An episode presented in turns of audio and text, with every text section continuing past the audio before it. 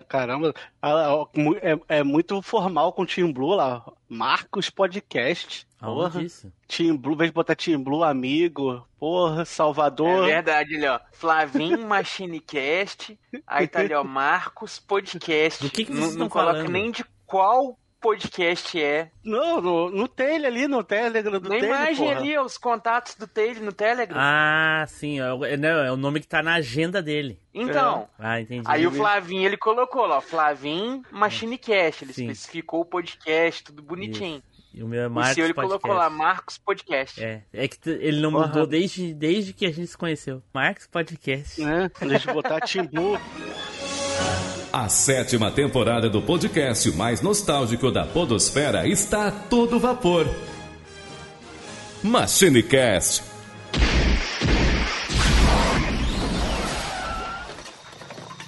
E aí, pessoal, tudo bem? Aqui é o Tio Blue, bem-vindos a mais uma viagem no tempo. E, a gen- e aqui junto comigo hoje, ele, Eduardo Filhote.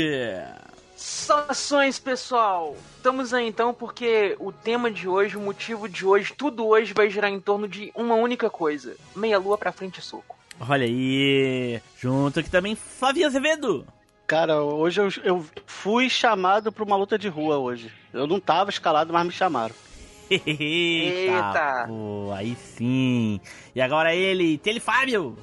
Fala, meus amigos, daquele jeitão, ó, todo mundo pra trás que eu vou chegar na voadora. Peguem quem pegar. Eita, pô, aí sim. Bom, pessoal, como vocês já viram aí, hoje nós vamos falar sobre uma das maiores franquias de videogame do mundo, uma das mais famosas, se não for a mais famosa. Olha aí, pô. Alguns até dizem que rivalizando aí com o Papa, com o Pelé, Ryu é uma das personalidades mais famosas do mundo. Será? Eu não sei, eu acho que Ryu é Rapaz. mais famoso que o Papa. Tranquilamente. O Ryu talvez só perca, talvez, só perca pros Beatles. Porra, que Beatles? Que Beatles, Edu? Que porra de Beatles? Quer comparar Beatles com Cara. o Ryu com o Pelé? Tu tá de sacanagem comigo, cara. Tu tá Claro, de sacanagem. cara. Se tu perguntar pra um Os jovem Beatles- dinâmico de hoje, ninguém sabe o que que é Beatles. Não. Sabe quem é Pelé, mas, Mas não sabe vocês quem é conhecem, vocês conhecem algum outro recorde da pessoa falar eu sou mais famoso que Jesus? tá lá no livro dos recordes. Uh, Ah, porra. Pô, achei que vocês soubessem disso, que aí fosse dar um negócio legal. Acabou com o clima aqui. não, Mas, conheça é, como, como diz o carinha lá, essa gravação tá um porre. Vocês me desculpam, mas tá uma porra essa gravação aqui. Ai, ai. Bom, já já a gente vai falar, vai falar tudo sobre Street Fighter, porém depois dos nossos recadinhos, né, Edu? É isso aí, Team Blue. Então, pessoal, se vocês também estão lá em busca do mais forte, brigando com todo mundo, descendo porrada na rua quando encontra as pessoas, faz o seguinte: compartilha esses momentos com a gente lá nas redes sociais, porque já acabou Jéssica, não pode ser o único meme de briga de rua, né? Então, marca a gente lá, é só vocês jogarem arroba MachineCast que vocês vão achar a gente no Facebook, no Instagram, no Twitter, na Uvanista e até mesmo aqui no nosso grupinho do Telegram. Daí já aproveita que você tá jogando lá, arroba MachineCast no Telegram, e cola com a gente aqui no nosso grupinho, porque aqui, ao contrário do Clube da Luta, aqui a gente pode descer porrada à vontade e comentar à vontade. Exceto quando o Team Blue mete a dedada, porque aí Eita. ele é ditador como um certo alguém aí, já viu, né? Então tem que juntar os ditadores de rua contra o ditador Team Blue. Cola com a gente aqui então, vamos lá. Caraca, chamou o Team Blue de, de Mr. Bison agora. Que é Na- isso? Bluezão. lata. É, Team Bluezão. Certo, galera. E adicione o MachineCast. Nós estamos em todos os agregadores de podcast. No, no iTunes, no Deezer, no Amazon Music, no Spotify, no teu Shoryuken de fogo. Então, qualquer lugar que tem podcast, bota lá MachineCast e adicione a gente lá. E a dica de hoje é a seguinte: eu já vou ao contrário aí do que o Edu falou, o negócio é opressão mesmo. Sabe aquele seu amigo que sempre ia pro fliperama e não conseguia chegar nem na metade do jogo porque os outros davam um cacete nele, dizendo que queriam só ganhar o jogo pra ele e ele só conseguia jogar, lutar uma, uma lutinha ou duas no máximo? Então, recomendo esse cast pra ele que ele vai conseguir finalmente descobrir a cronologia do Street Fighter, já que no fliperama ele não chegava nem perto. Olha aí, então dados os nossos recadinhos, vamos então nos preparar aí para colocar em ordem a cronologia de Street Fighter, certo? Então, vamos pro cast!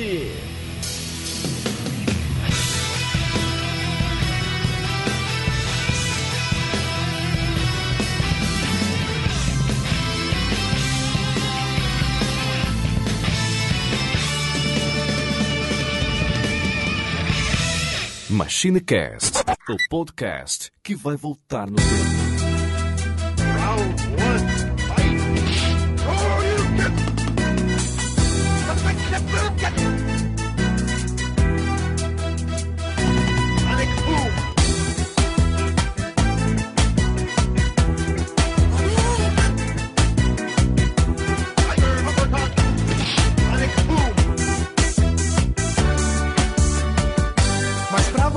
que gosta de navegar no site, eu vou apresentar a dança do Street Fighter. Mas pra você que gosta de navegar no site, eu vou apresentar a dança do Street Fighter. Mas pra você que gosta de navegar no site, eu vou apresentar a dança do Street Fighter. Mas pra você que gosta de navegar no site, eu vou apresentar a dança do Street Fighter. Royugi faz o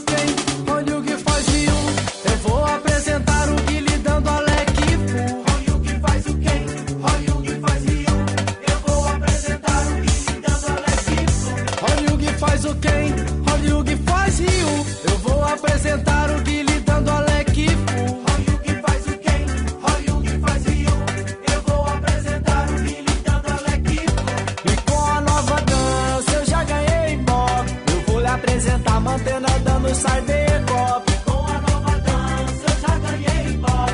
Eu vou apresentar mantendo dando Cybercop. Certo, pessoal, voltamos e agora então vamos começar aqui a falar sobre Street Fighter. Nós nós temos aqui um, um- no, no cast o episódio 17, se não me engano, 18, 18, que é sobre Street Fighter 2. Muito legal, muito divertido. Na época tinha o Neilson, tinha o Felipe Zu e logo em seguida também tem o Street Fighter Victory, que é o 19. Daí é sobre o anime.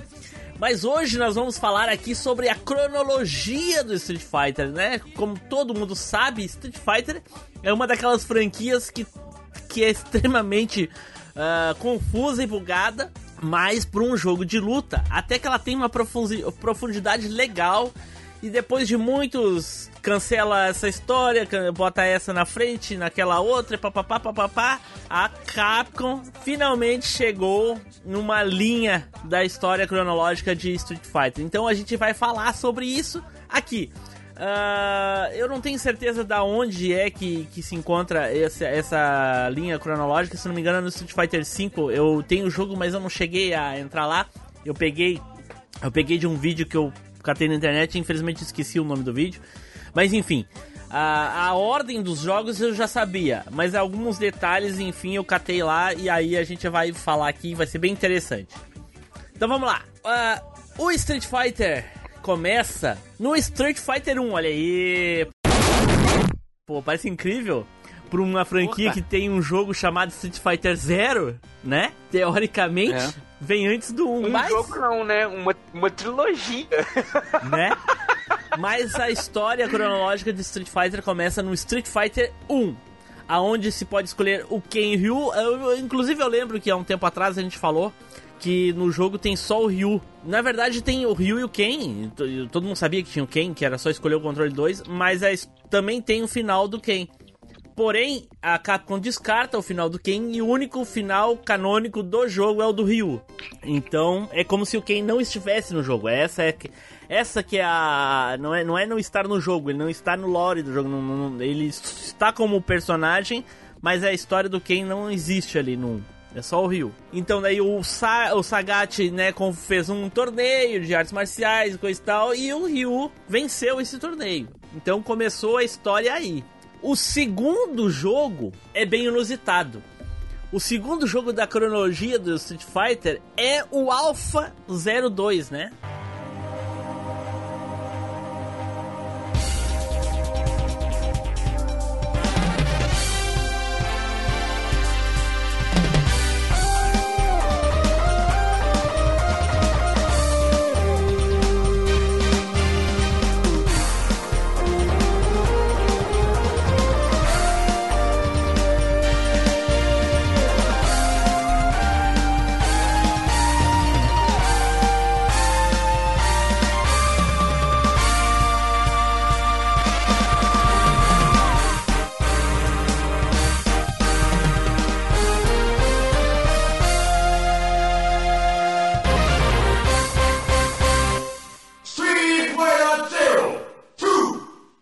Alpha 2 ou o 02. Que uh, basicamente a, a, a, história roda em interesses pessoais de todos os personagens, entendeu? Cada personagem tem a sua história ali, coisa e tal, mas o arco principal é do Ryu buscando vingança contra o Akuma, que supostamente tinha matado o Gouken, o mestre dele. Uhum. Então a cronologia principal é essa.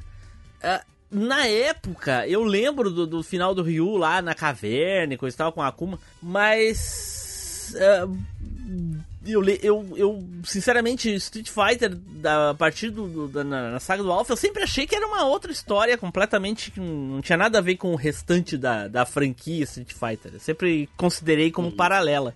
Vocês, assim, o que vocês acham da, da, da história do Street Fighter Alpha 2? Edu? Eu nunca entendi muito bem, de fato, qual que era a, a parada da história do, do, do, Street Fighter 02. Porque na época era aquela coisa, é, a gente não tinha noção do, do, da cronologia de fato como era. Então tinha uns eventos do, do 02 que quando você jogava o Street Fighter 2 comunzinho, você ficava, ué, mas como assim? Né? e aí, cara, e, e, eu joguei mais o 3 para falar a verdade também. O 2 eu joguei muito pouco. Então, pra mim, na cronologia, sempre faria sentido o, todos os jogos do Street Fighter Zero serem antes do 1, né? Mas, enfim. Uhum. Exatamente. Que é o Zero? Né? Cara, Teoricamente deveria ser a origem dos personagens, né? A primeira é. aparição deles é. e tudo mais. Mas não foi o que aconteceu. Eu, eu, eu queria uma pergunta. Quando é que a, a, a gente, eu, eu por, também me incluo, descobriu que jogo de luta tinha história, cara? Porque no começo a gente jogava por jogar, a gente fazia uma história na cabeça, falava assim, não, esse, a gente quer ser o lutador mais forte e pronto. No Street Fighter eu achava que era assim no começo. É, o, o, o Street não. Fighter, o Street Fighter o, o 1 passa só os slidezinhos ali com as fotinhas dos personagens, o 2 tem cada personagem tem um finalzinho, cara. Consi um final, é, é considerado a história de fundo, entendeu?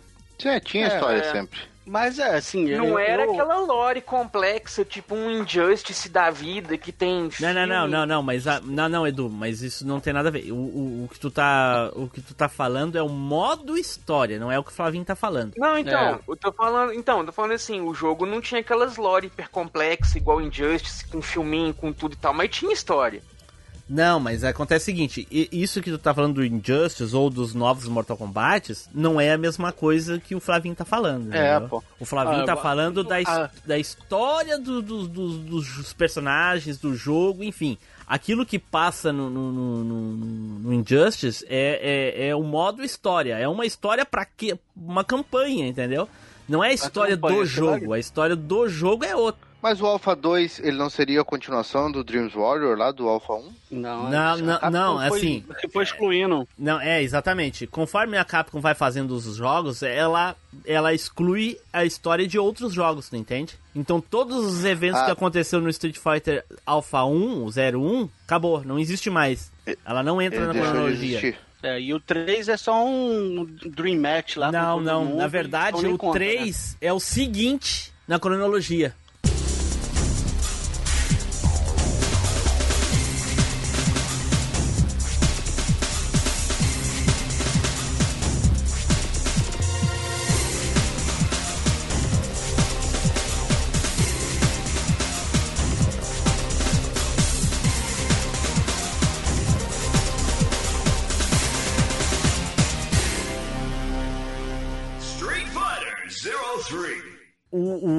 Street Fighter Alpha 3 é o terceiro jogo na cronologia principal, né?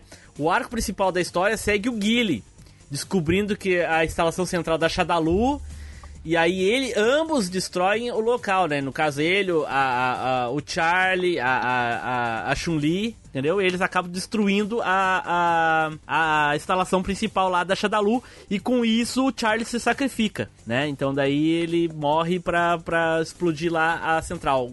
Na, no, no, num arco separado paralelo, o Sagat, o Ken e a Sakura se juntam para tentar despertar o Ryu daquele daquele transe que ele tá lá que o Bison botou ele. Tipo o que acontece com o Ken no. Tipo o que acontece no Victor lá, que ele fica aquele chip na testa, sabe?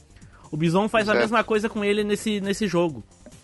Deixa ele zumbificado mas ele lá. Não chega a virar o, mas ele não chega a virar o Eve e o Ryu. Não, não, não, não, não. Ele. O, o, o, o Dark Hadou já é desde o Street Fighter 1. Não aparece no jogo, mas ele é o conceito do Dark Hadou já é desde o 1 na história, né? E aí o, o, aí o Sagat, o Ken e a Sakura se unem, né? Derrota o, o Bison, daí o Ryu deixa de ser zumbi, mata o Bison, mas ele reencarna na Rose, né? Porque a Rose é um clone do Bison. E ele fica lá até Não, a Shadalu criar um novo corpo pra ele. Quando, na época É, que eu descobri. É Na época que eu descobri que a Rose era um clone do Bison, eu fiquei. Eu fiquei, uou! Porque jogando, eu achava que ela era filha dele.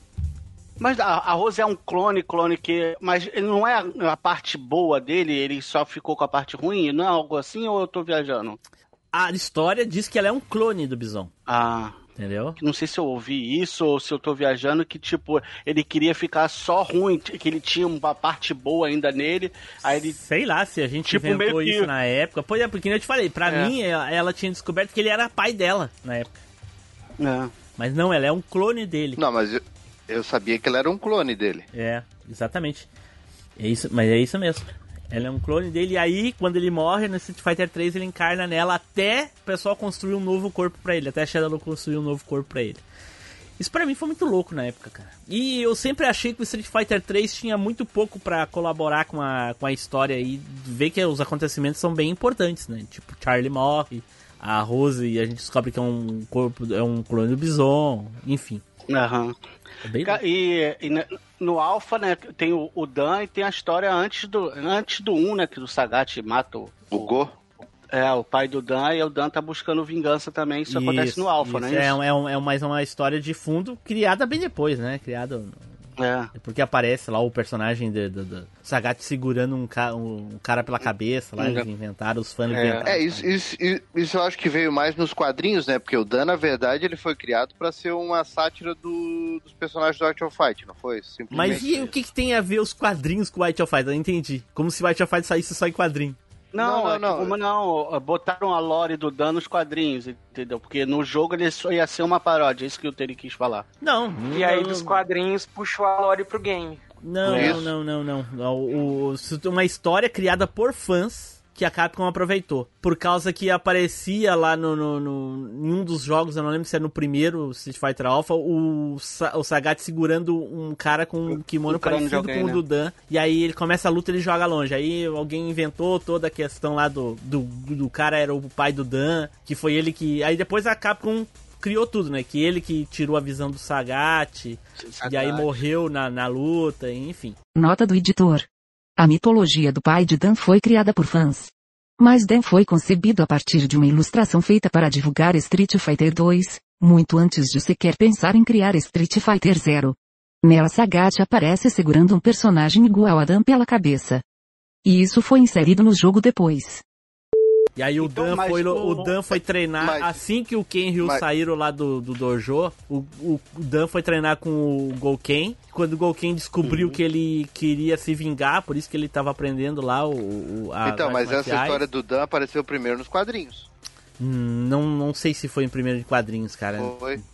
Não sei te Foi? dizer. Mas o, o, o Team Blue é. é e no aí quando. jogo. Só deixa eu terminar ali. Então daí quando o Golken descobriu que ele queria aprender pra se vingar, ele expulsou, por isso que o Dan aprendeu tudo pela metade. Não faz os golpes É completos. O Hadouken dele é meio broxinha. E é no, é no 1, é o antes do 1 que o, o Ryu dá, um, dá o Shoryuken e, e deixa aquela marca no, no Sagat. É no final do 1. É no final do 1. Uhum. Ah. Então tá, então aí o próximo jogo, o quarto jogo da, da, da, da cronologia é o Street Fighter 2, qualquer um deles.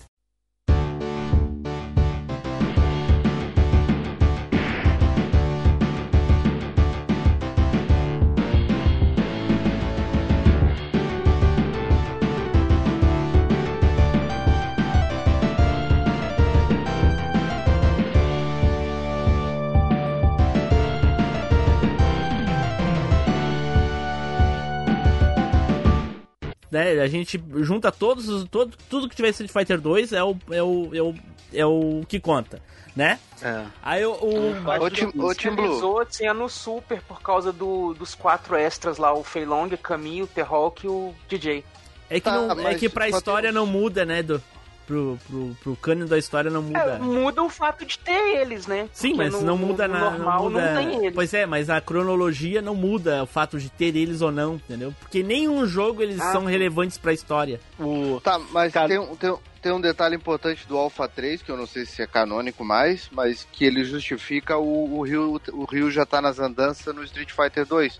Que é aquele fato ali dele, dele ficar com. dele deixar o lado negro é, assumir os. É, pra ter mais poder, assumir o lado e depois O Ryu tá nas Ryu andanças desde, se- o, desde que ele saiu do treinamento dele, Taylor. Desde o, de antes do A 1. história do 1 é as andanças dele. É. Não, tudo bem, mas e daí não tem aquele negócio que ele. que aí acaba tendo que se juntar o Sagat junto com o Ken e a Sakura pra Acabei poder de falar enfrentar isso. ele. Ó o Atila aí, ó. Não, não, não.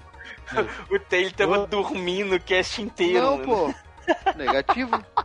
Então como é que tu não ouviu eu falando tu isso? tá- Não, tu, tá- tu tava falando, tu tava, tu tava dando mais ênfase no, no Charlie. Ali é quando o E Charlie depois morre eu e tal, falei aquela que paralelamente o, o Sagat, o Ken e a, e a Sakura se juntaram pra despertar o Ryu do transe do, do, do Bison. Não tinha nada a ver com Dark Hadu. É, ó, eu ainda perguntei se ele virava o Evil Hill nesse momento. O Tim Blue falou que não, mas que já tinha a lore do Dark Hadu. Tá, beleza. Aí depois, É, é, no- depois, que, depois é que veio a parte do. Do da, dele entrar no corpo do. Bison entrar no corpo da Rose, né? Tá tu- certo. é, é, é, eu não sei se falhou ou eu tô com Foi Atila. No antes. 2 tu fala que o. tu Já falou que o Nash morre, né? No 3. Já. Um 3. Aham. É no 3 ou no. No três. No Alpha? No, no 3. É que no jogo ele morre em todos, né? Todos os É, três é, jogos mas ele é- morre. Mas o que Mas conta aí é, a o terceiro. Né? Ele morreu. É, ele morre, não é? Isso. O terceiro que conta. Tá, então. Não, e a, a Camille era da, da Shadow, né? Aí. Não, mas esses É, personagens não, não são. Não, não tem relevância pro, pra cronologia da história. Por isso que eu falei pro Edu Ah, que tá. no Street Fighter 2 não faz diferença a, se, se- se é o Super, se é o Turbo. Porque eles são só personagens a mais, entendeu? Eles não têm importância na história. Eles não, si. eles não entram cronologicamente, nem no. no- eles não entram Não, cronologicamente. eles nessa fase? existem, eles existem só, entendeu? Não, não- eles não É. participam de nenhum evento importante pra história do jogo, entendeu? É uma historinha de fundo só pra dizer que tem ali. É, eles têm, eles existem assim como todos os outros personagens, são lutadores que surgem pra, pra, pra lutar no torneio, e é isso, entendeu? É porque na verdade a história, a história mesmo é só do Rio, né? Que, que, que segue, assim, né? Eu acho. Não. Que vai, que é um. Não, Não, acabei de não. dizer que Aqui tem a do o- Nash, do do Guile, da, da Chun-Li. É, Do Guile. a Chun-Li. eles- Uma tem o Ken, Chun-Li, a Chun-Li. Os que- seis, o- os seis personagens ali do, do Street Fighter 1, é, do, do Street Fighter 2, os seis originais, Do né? Do Street São Fighter oito. 2, é, Oito. oito. Na ver- se contar os quatro o E-Honda chefão, se contar os quatro chefão acho que são o E 12. Honda não conta. Eu acho que o E Honda não conta. Eu Não lembro dele ter alguma coisa influente na história, não. Não, mas, é, Edu, peraí, tu, tu tá falando do quê? Que o- os seis personagens principais ali do 2 é que são os de fato influentes na história. Tá, mas não Que são, não são os seis personagens. Mais influentes. São, O São e o oito. Ken. são a 16 Chun-Li, o personagens no Street Fighter 2. Tá, mas 16 Aí daí já contando os contar o. super, os chefe, o coisa. Tô falando do originalzão lá, o primeiro que saiu. Tá, Oito. mas é que acontece que se tu quer falar do. do- Aí eu tô falando. o todos E-Honda os personagens de Street Fighter 2 são 16. Os são Então.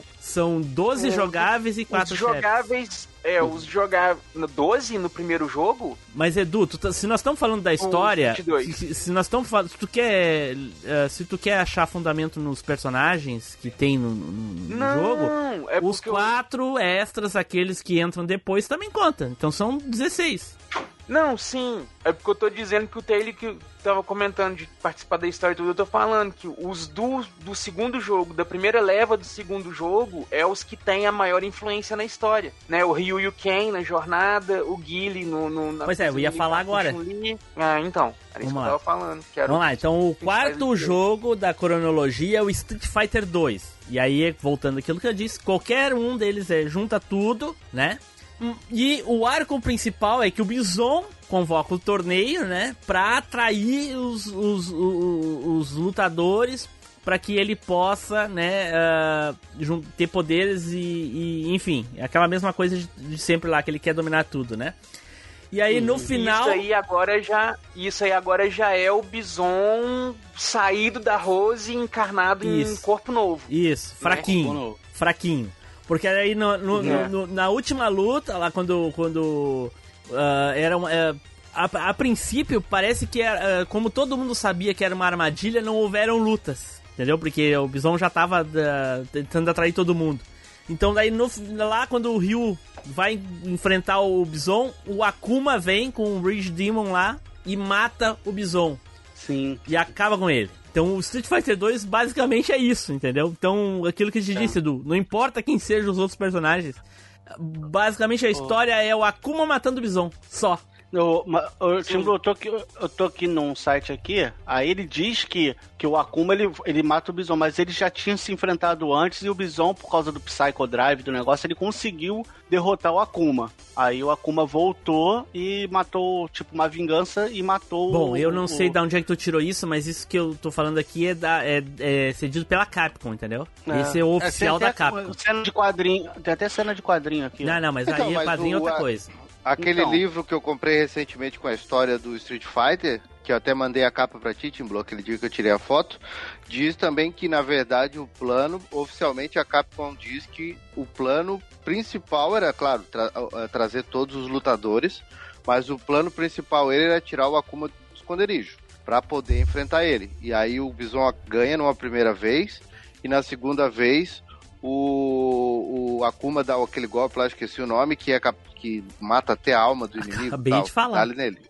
Que era o Rage Demon. Mas não Sim, mata mas a alma, não. que É bobagem isso aí. É só porque o golpe é muito impressionante, né? Ele É. chega da tela branca É. aparece o cara morto no chão.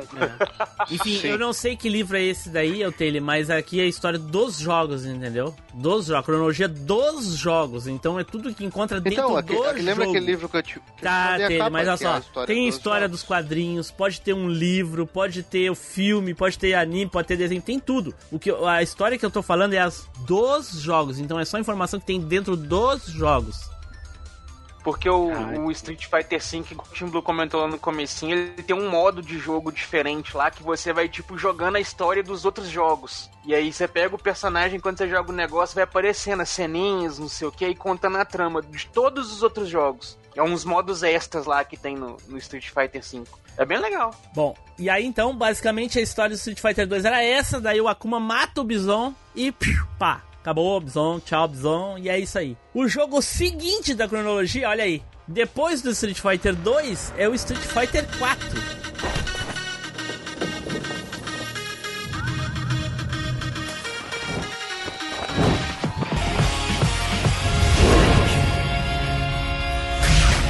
I can feel it coming over me. I feel it all around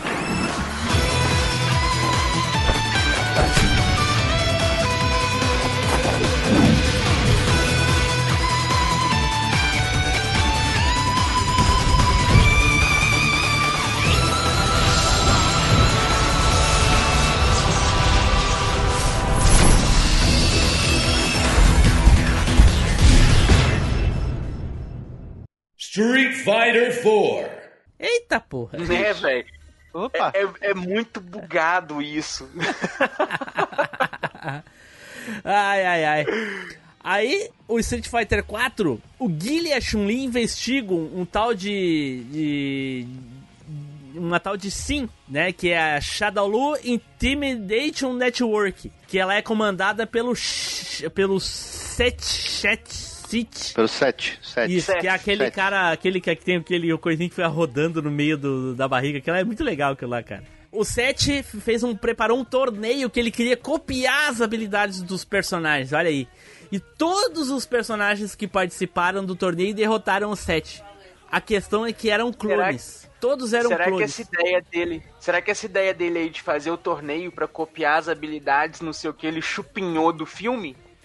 o filme animado, no caso, né? Hum. Assim, a Capcom reaproveitou a ideia, porque vocês lembram, tem aquele filme animado lá do Street Fighter 2 animação, que a ideia é mais ou menos essa também, que tem aqueles robozinhos que tá infiltrado nos, nos negócios espalhados pelo mundo e vai copiando as habilidades dos lutadores lá, fazendo Sim. as medidas. Sim. Aí na, às vezes a Capcom reaproveitou a ideia. na verdade ele Ah, não mas copia a- as a habilidades, Capcom né? ele, foi cap- isso. ele captura É, dados. mas- É, pra, pra, pra, pro cara poder implantar no, no negócio lá depois. Não, ele só captura os dados pra saber quem é os fortes e tipo de poder e força. Tanto que é assim que o Bison descobre o Ken.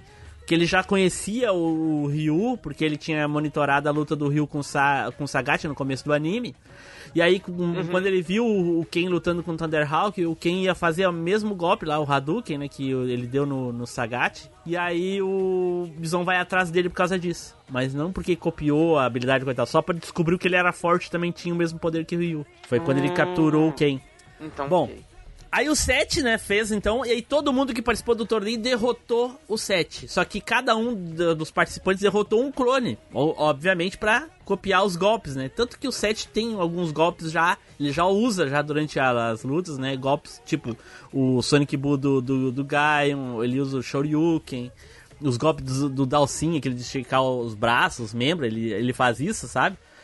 E, e só que daí o Bison, que conseguiu um novo corpo, né? A Shadowlu fez um novo corpo. O Bison é que mata o verdadeiro Seth, né? E aí o Golken volta, que eh, tinha supostamente tinha morrido, que o Akuma tinha matado, né? Aquele negócio que o, o Rage Demon mata a alma do, do- da pessoa. Não, ele nem matou, tanto que ele nem chegou a matar o Golken. O Golken volta e ele derrota o Akuma no Street Fighter 4.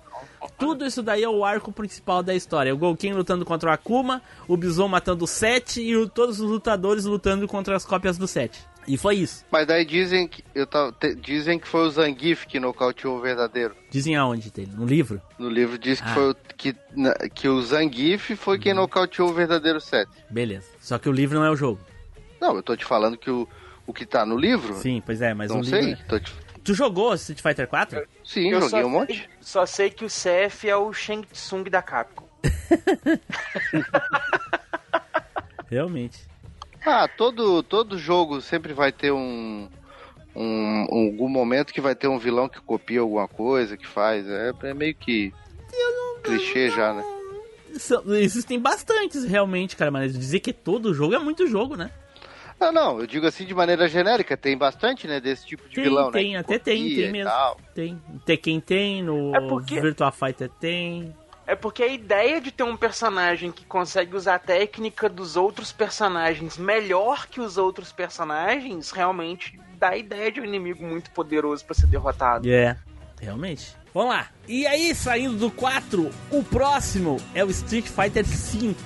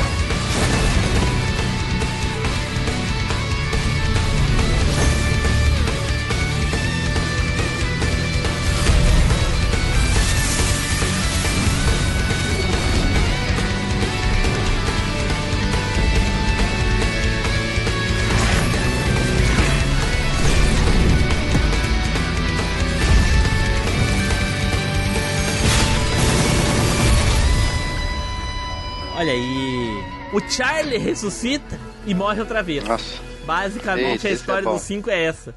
O Charlie ressuscita, morre outra vez e o Ryu mata o Bison.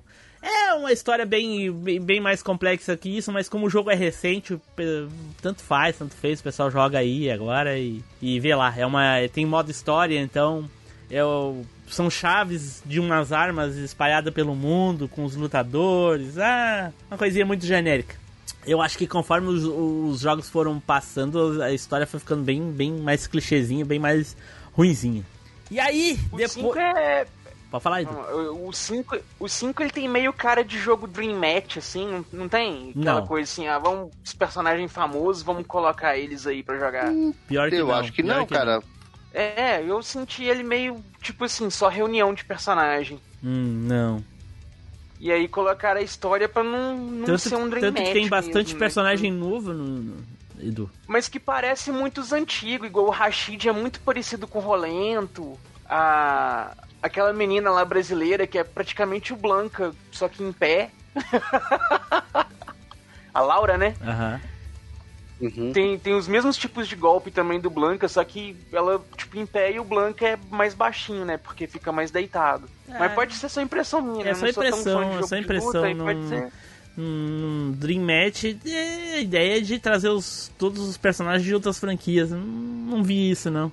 Mas enfim, é um, mas é um jogo bem, ele é bem diferentinho, assim, eu acho. É inferior ao 4, na É minha divertido, opinião. É gostosinho de jogar. Mas ele é inferior ao é, 4. eu na achei minha gostosinho de jogar. Enfim, ah, e aí a gente dá um pulo do 5 pro 3.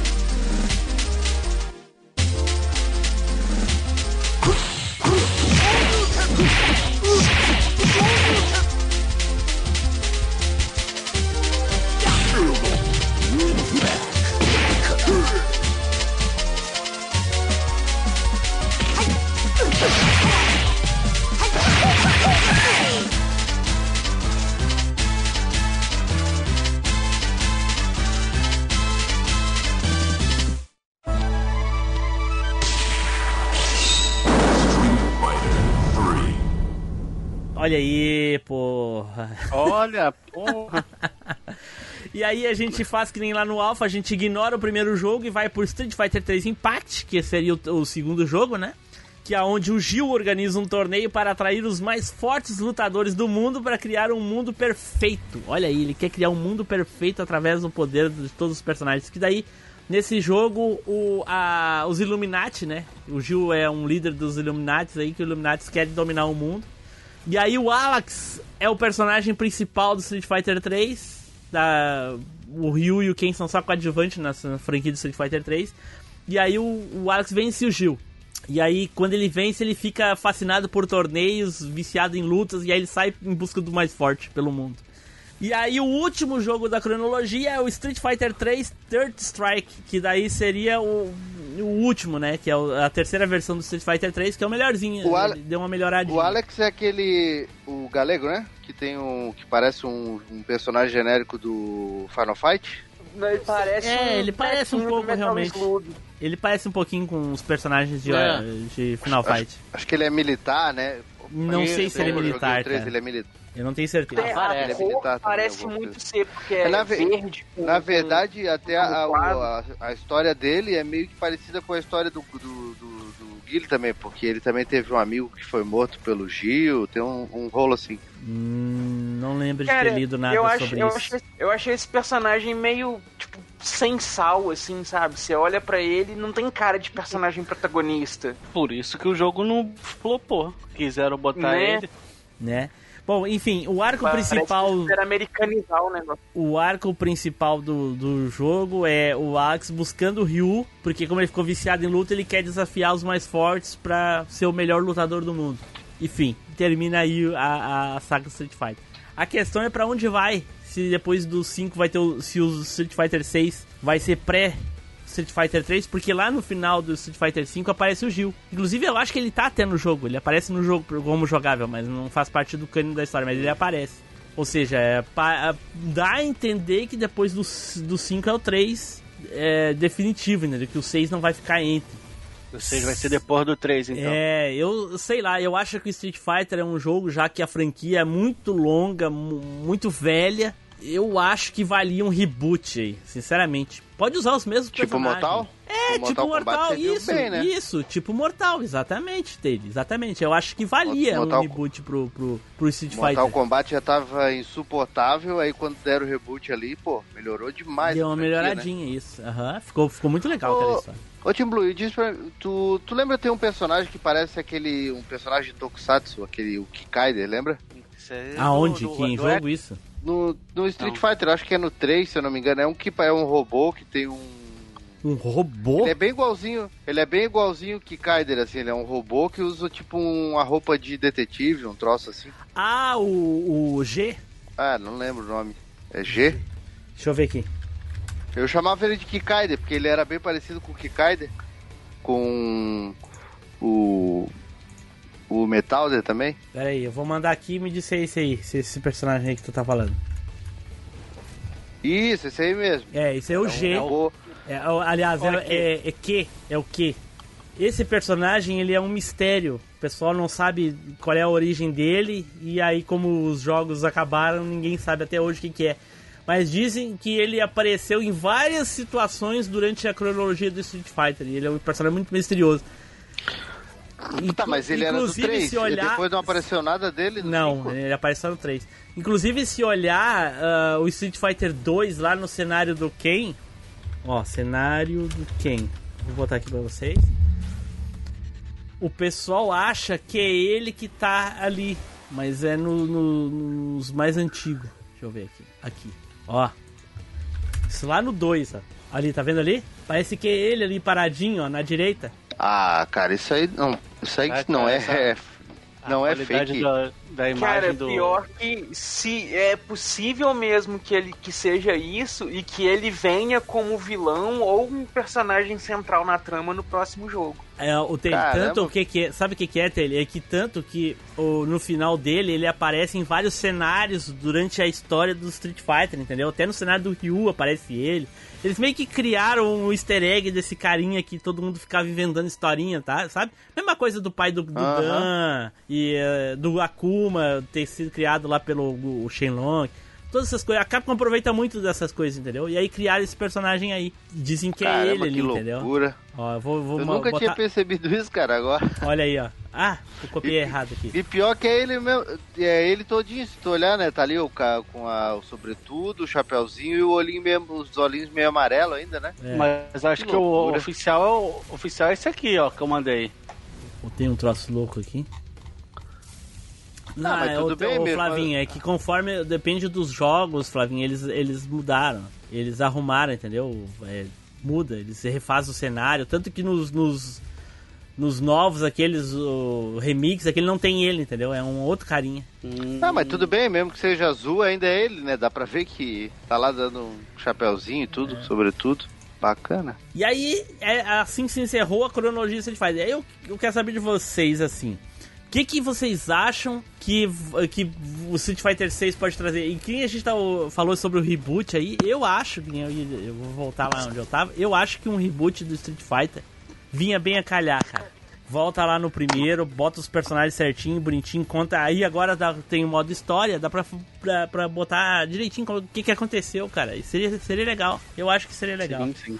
Também acho. Botar esses eventos pré, pré-Street Fighter 1 e canonizar de vez, né? É, Negócio do pai bota do... o torneio bonitinho. Bota aí o Ken Hill treinando. Até, tanto que tem um. No 5 tem uma, uma. Uma lembrança do Ken Ryu treinando lá e coisa e tal. No modo história. Sim. Então aí eu, eu acho também que seria bom organizar isso tudo e começar, pelo menos, come, come- dar um pontapé nessa. e recontar a história, né? Sim, caraca. Porque tem tanto. O Street Fighter tem tantos personagens legais, mas eh, a maioria deles é ati- atirada. Poucos personagens têm uma, uma história, um lore legal, assim, de fundo. Eles poderiam usar pra, de, pra definitivamente contar a verdadeira história do, do Blanca, por exemplo, né? Saber a origem dele de, de verdade, coisa e tal. Sim. Porque os caras dizem que ele é brasileiro, mas o cara caiu de um avião que tava vindo da Tailândia. Porra, mas que merda. É. Era brasileiro porra nenhuma. Aí no, no filme inventaram que ele era amigo do, do, do Guile. Então, que nem eu falei no, no, no cast que a gente falou sobre isso, eu acho muito melhor a origem do, do, do, do, do Blanca, ele sendo o Charlie modificado lá por, por uma experiência da Shadalu. É. Porque justificaria a aparência dele. Cara. Ju- justificaria a aparência dele, eh, porque só cair de avião na Amazônia não transforma a pessoa num animal do jeito que ele é. É. Nem dá poder elétrico pra Né? ninguém Ele foi, não. não, ele foi atacado por enguias, não foi isso? Mesmo Diz assim, que foi que treinou com as enguias. o cara morre se, se o cara for atacado por Olha, tem que Né? ter um veneno brabo essa enguia aí É? pra transformar o bicho em verde. Ah, Né? porra. É quase um Kamen Rider Amazon, por uma enguia eu viro um Blanca? né? Ele é quase um Kamen Rider Amazon. Também é isso. O cara caiu na, na floresta amazônica e virou Kamen Rider, pô. Porra, que merda, hein? Que nem É, diz, que nem vai ver diz que o até- Deadpool, né? Que nem diz o Deadpool, ô, roteirista preguiçoso. Não, e vai ver que foi, vai ver que foi isso mesmo, cara. Que o Amazon é de 70 e pouco, né? Sei lá.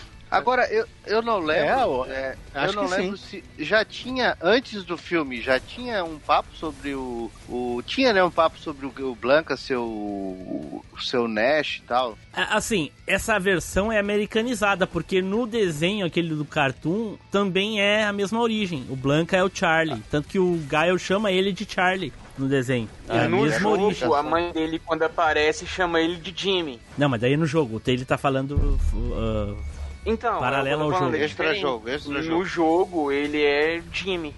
Então é isso, Taylor. No filme, ele é o, o Charlie que teve experiências lá pela Shadalu. E no anime lá, ele é o, o Charlie também, o Nash, né? Que teve, sofreu experiências lá e aí virou o Blanca. É, Eu, eu sinceramente, acho mais legal essa. É. É, porque aí, a história, de, tipo, tipo, simplesmente caiu o avião e se virou um macaco é verde ainda, é estranho, né? É, é o Tarzan, é o Kamen Rider Amazon, pô. É tipo É, meio dane que é- Ah, vamos botar um brasileiro aqui e macaco. Macaco. Macaco, macaco. Cuidado com macaco! É, certo, alguém falou, vamos criar um brasileiro. O que, que vai ser? Macaco, macaco. Ele não parece um macaco, É, um ele macaco. parece um vampiro verde. Verde, pô. Vampiro verde. É, ele parece. Os olhos vermelhos. É. Vai ver que, vai ver que eles queriam pegar, aproveitar uma- um, pouco, um pouco o negócio do Bird lá, que era do 1, que depois foi pro Olha Final essa, Fight, olha né? essa imagem aí dele. Me diz se parece um macaco ou parece um vampiro verde. É. É. Né? parece um vampiro verde. Olha aí a outra aí, olha a outra aí. Cara, e, pe- e pelo, e pelo desenho e pelo desenho dos pelos no peito dele, ele não é brasileiro não, cara. Ele é da União Soviética, deve ser parente do Zangief. Ah, Né? Deve ser um suecão que caiu ali no. É, suecão é bom. é. Ou norte-americano, que eles são tudo ruivo também, né? É. É russo, é russo. Caraca, esse desenho é muito ruim, cara. Esse desenho ruim, do né? Puta merda.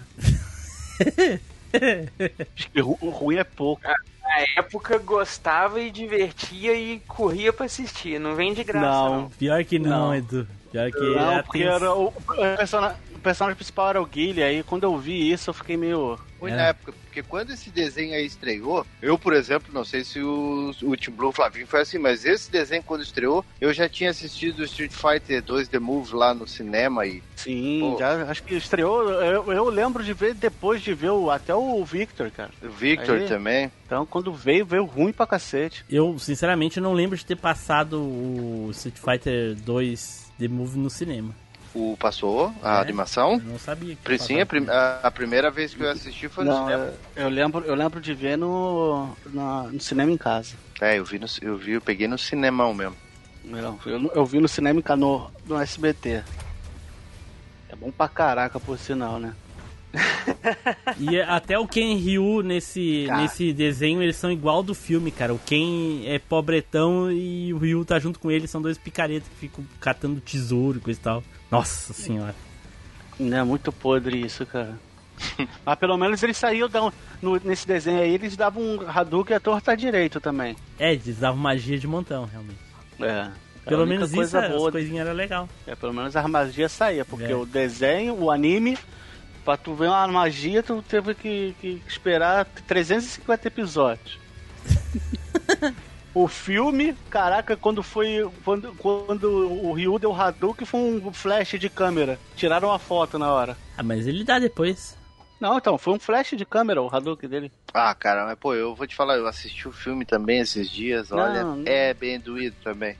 É ruim, é ruim. Não, mas a primeira vez a gente, a gente Qual o filme do, do Gaia lá, do, do, Não. do Van Damme? Óbvio, a primeira vez É. que tu assiste é legal, mas eu fui ver se. Por exemplo, eu assisti Mortal Kombat de novo esses tempos. Continua sendo um filme bacana. Agora, bonzinho. o Street Fighter eu fui assistir de novo. Esses dias tava passando no, no, no- no canal aí, tava, peguei bem no começo. Cara, é um, é um episódio dos Power Rangers. É sofrido. É sofrido. Ou no final mesmo ali, com a, a base da Shadalu despencando e todo mundo correndo, cara, é muito tipo episódio Os do dólares com a Nickelodeon, cara. assim. a- a- a- os dólares com a cara do bison. Não, Nossa, é. personagens assim, atirado a, a esmo, tipo a, a Kami é parceira do, do, do, do Gaio no exército. O, É. o Sagat é um, é um, é um, é um, Trambiqueiro. um traficante traficante de, de arma. arma, né? Ah, meu Deus do céu, cara. Ele lá, o Aí de- o E-Honda é cinegrafista. não. Havaiano, não, havaiano. É cinegrafista. Não, É, o Honda, Honda é havaiano, ele trabalha lá com a, Sim, com a Chun-Li, é- que é é- repórter. ele trabalha com a Chun-Li de repórter, exatamente, cinegrafista. É. Ele e o, e o Balrog. Cara, Né? eles enfiaram todos os personagens bem no modo aleatório, assim mesmo. Foram enfiando o, o DJ do. O Dalsin era o cientista, foi o que transformou É, o foi, Blanca ele no que Blanca. criou, foi ele que criou o Blanca, né? É, Não, o, não, o Blanca tu já tira, né? Parece o. O, Zo, o Como é que é? O Lord Zed do. Cara, então onde é que eles tiraram aquele Sawada? Sim, de- aí é que tá curioso, porque tem o Sawada e não tem o Fei Long, né? Que é o único personagem que eu acho que não tá. não, tem mais personagens. Ah. Não tem o Fei Long, não tem o Thunderhawk. Thunderhawk ah, tem. tem, tem, é, tem, Tem. tem. É, Thunderhawk tem, é o Tem. índio que, que é parceiro do, do Gaio, Isso. é. É, o, junto o com a Kami. Fei Long, quem mais?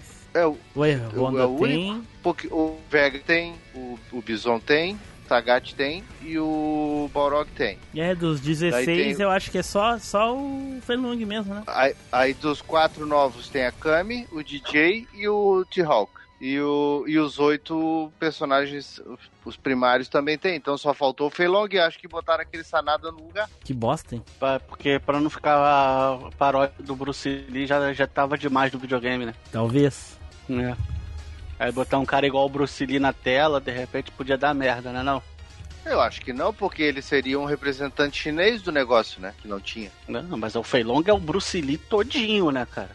Se quisesse botar o Fei Long na tela, tinha que botar o, o Bruce Lee. Eu nem acho ele assim tão Bruce Lee. Ah, ele tem sim. Não, cara, é, é- é- é pegar todo lutador de Kung Fu e achar que é Bruce Lee. O, É, o não, Lau lá do é Pequim traços. é muito mais Bruce Lee do que ele. Porra, mas, mas os tra... o cabelinho, os traços. Não. Dá, dá, dá. Não. Acho que sim.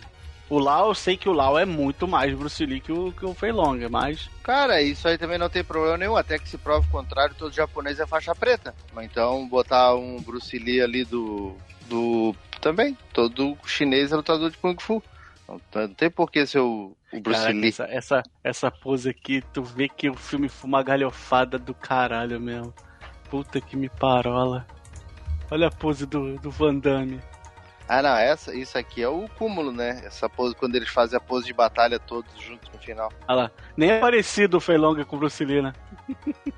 E aí botaram, tá lá, ó. Tem o Sanada lá, no, lá embaixo. Salada. Não tem nada. Sanada. Salada. Salada. Sanada. Salada. O mais engraçado é tu ver o Balrog e o Zangief ali junto com a rapaziada dos mocinhos. O Honda fazendo haki- a raca, né? Da Samoa. O Honda, ele parece mais um, um tocador de ukulele do que sumô, né, velho? Sim, o, o E-Honda é o mesmo garçom lá do. O garçom não, o cozinheiro do filme do. é, do Adam Sandler, que é o. Como se fosse a primeira vez. Olha aí. É, é, é mesmo. Mas forçaram muito foi aquele filme da Chun-Li, né? Ah, não, aquilo ali é doído, né? Botaram a. Botaram a, a Lois Lane. A Lois, a Lois Lane, não, a. Como é que é? A Lana Lang. Lana Lang do Smallville pra fazer o bagulho, aquilo ali. E Pô, o, e ruim demais. o. E o. Como é o nome dele? O. O que fez o. O que fez o Fei Long. Que fez o. O Liu Kang do Mortal Kombat. Botaram pra fazer o. O Ryu. É, Foi? ensinando a ela, não foi? Não, É. Foi quem, quem assassinou ela? É o Foi Ryu. ele? Ah, aquele ali eu vi uma vez na minha vida, aquele filme, nunca mais eu vejo. É, eu também só vi uma vez só. Eu pra também. Não, pra... pra nunca mais. Como é que pode, né, cara? Os caras têm umas franquias boas na mão, tipo Street Fighter, e os caras não conseguem fazer nada assim decente. Mas, pô, Tipo, mas os caras. Os japoneses ainda conseguiram, que eles foram lá e fizeram o Victory, fizeram o, o Street Fighter 2 The Move lá e tal, animation, né?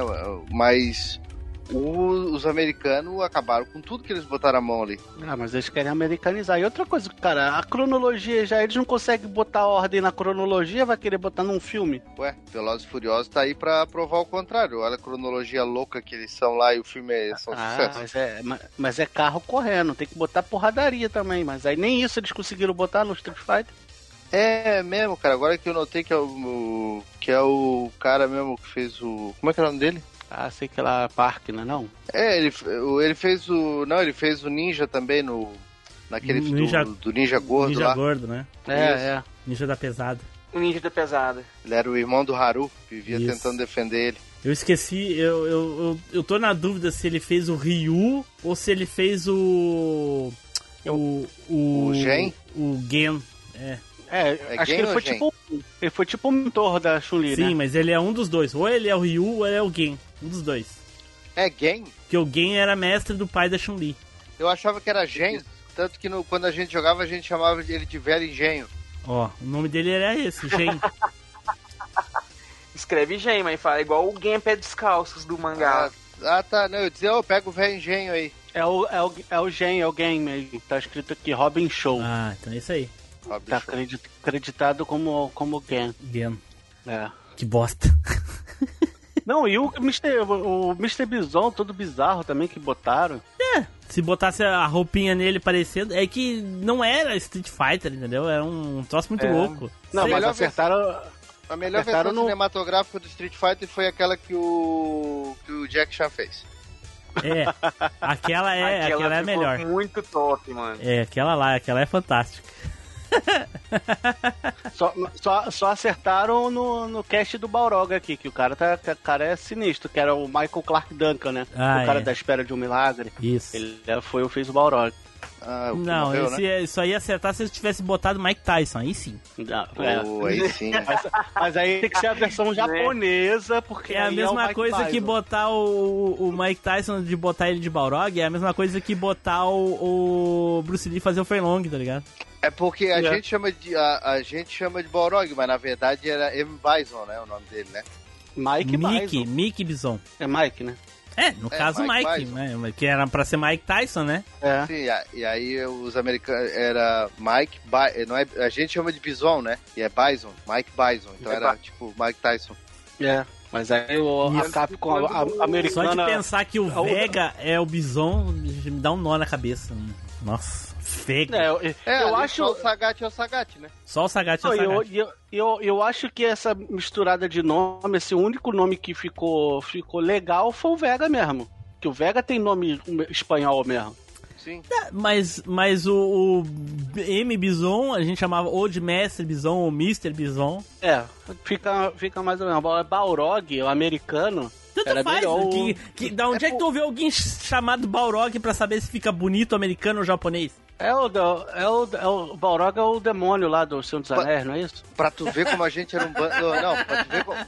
Pra tu ver como a gente era um bando de idiota, né? Quando a gente era adolescente. O- a- os adolescentes hoje sabem tudo quanto é gíria, tudo quanto é detalhe. A gente não sabia nem que, que Mike Bison era tipo paródia do Mike Tyson. A gente chamava o M. Bison, o. o, o Ah, o não, não. Mas é porque a gente Não. jogou a versão americana primeiro dele. Mas mesmo, mesmo eu jogando a versão americana, tu vê que aquilo ali era o Mike Tyson, cara. Mesmo com o nome de Balrog.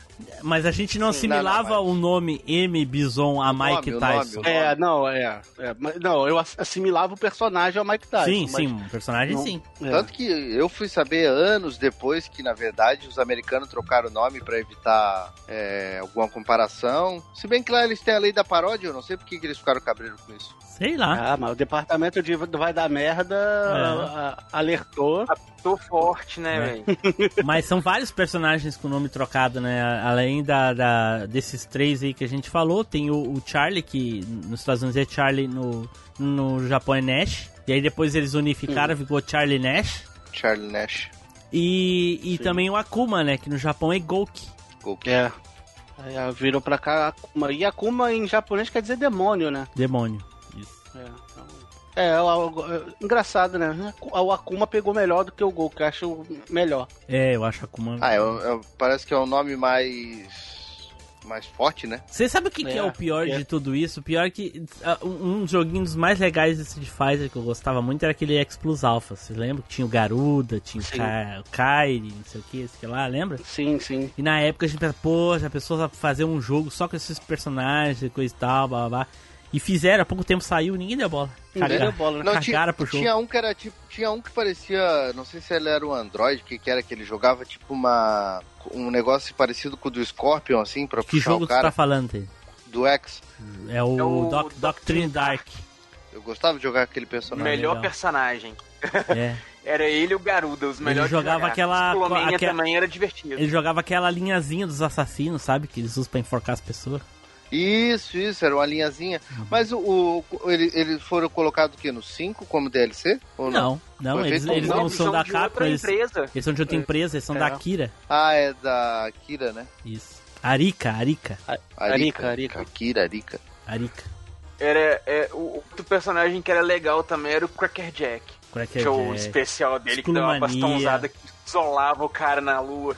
sim. É, os, os personagens do X são muito mais carismáticos do que o do Street Fighter 3, né? Pois é, mas ninguém jogou, quis jogar com os- o jogo da, da Arica. Até porque não tinha Ryu nem quem, né? Os personagens do Street Fighter não estavam lá e ninguém quis. É. É. Ah tá, daí a Arika fez o jogo em 2D sem Não, os personagens do não. Street Fighter. 3D, fez agora, recentemente. Que 2D, rapaz, se todo o jogo, os original já era 3D. Não, é porque eu achei que eles podiam ter feito tipo, ah, vamos fazer uma versão 2D com eles também. Não, fez 3D. Tá aí o jogo. Ninguém deu bola. Era Foda também, né? O pessoal também não sabe o que, que é também, né? Né? A gente, né, no caso. É. Mas o, o do, do Street Fighter 3, cara, foi uma bola fora atrás de outra até pra eles corrigirem, né? O, o, o primeiro, acho que o primeiro não tinha nem Ryu nem quem, não, não tinha. O 3? Ou tinha? Tinha. Quem riu? É, eu sei que Tem, ele, mas eles ele- são. Aí no último sim. eles adicionaram a Chun-Li e o Gaio. E o é, Akuma, não o tinha o Akuma, Zangief. Akuma. É, no, o Street Fighter Ah, que eram 3 uns teve uma... personagens ruins também, aquele Udon, aqueles. aqueles. Né, Hugo. sei lá, meio. O, o visual do jogo é legal, tá? Do Street Fighter 3, mas assim, eu não sei, eu, eu joguei muito pouco porque o, o, o gameplay assim do jogo não me prendeu. O, o Hugo é, é baseado naquele Andor, é do Final Fight, não é isso? É um deles. É, um- é, acho, até que é um deles, né? É. Que é baseado no André, André the Giant do WWE, né? Muito. E aí tinha a. Tinha até uma lutadora brasileira que eles transformaram em keniana lá. Ah, é, da, da capoeira, né? Aí, o, aí o, o, que mora, o que mora no Brasil é o que na- mora na caverna, né? O ouro, não é isso? É, o ouro. Que ele luta só com o braço porque ele é muito poderoso. Se ele tá com os dois, ele mata as, as pessoas. E tem também o, o Shan Matsuda, né? Que virou discípulo do Ken, não é isso? Aham, isso mesmo. Ele é discípulo do Ken. É brasileiro também. É, brasileiro. Olha o, o André. André brasileiro que joga, o joga basquete. Puta merda. Joga basquete. É, tá, tá certo. Tá certo Né? esse bilhete. Os caras, porra, erra tudo na hora do Brasil. Tem a que capoeirista é. A e-book que é discípula do. do. do Guy. Ô, Tim Blue, tu esqueceu só de colocar nessa cronologia aí que o, já que a gente tá falando de filme, de desenho, que o Street Fighter também foram, fizeram parte dos, dos G.I. Joes. Jesus. Uhum. Ai, meu Deus, lá vem. Na verdade, Solta, solta. Não, solta aí que mostra pra gente. não, o, eu tenho até os bonecos. Manda. Cara, que essa Makoto, eu já vi, cara, vários personagens de luta igual a ela, cara. Não sei se. Não sei da onde que eu vi, mas tem um, muito personagem igual a ela em jogo de luta, cara. City 20. Muito gente. Caraca, Power alguma coisa. Power, Power Instinct tem uma parecida com ela, não tem? Power Stink? Não, não é do Power Instinct, não. É de, é de outro, é de outro. Eu acho que é do. do World. Power Athlete? Power Athlete?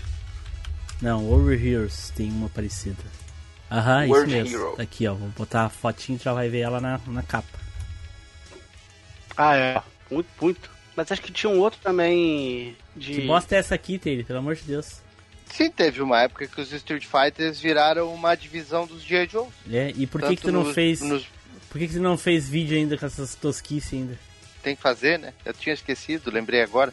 Inclusive, eles, no- nos quadrinhos apareceu também os Street Fighters É em algumas ele, edições. ele- é porque ele ainda é- não gravou de Street Fighter. Aí ele espera gravar, pega o tema e rouba o tema e bota no vídeo. Tem que fazer com essas tosquices aí. As coisas mais toscas já criadas.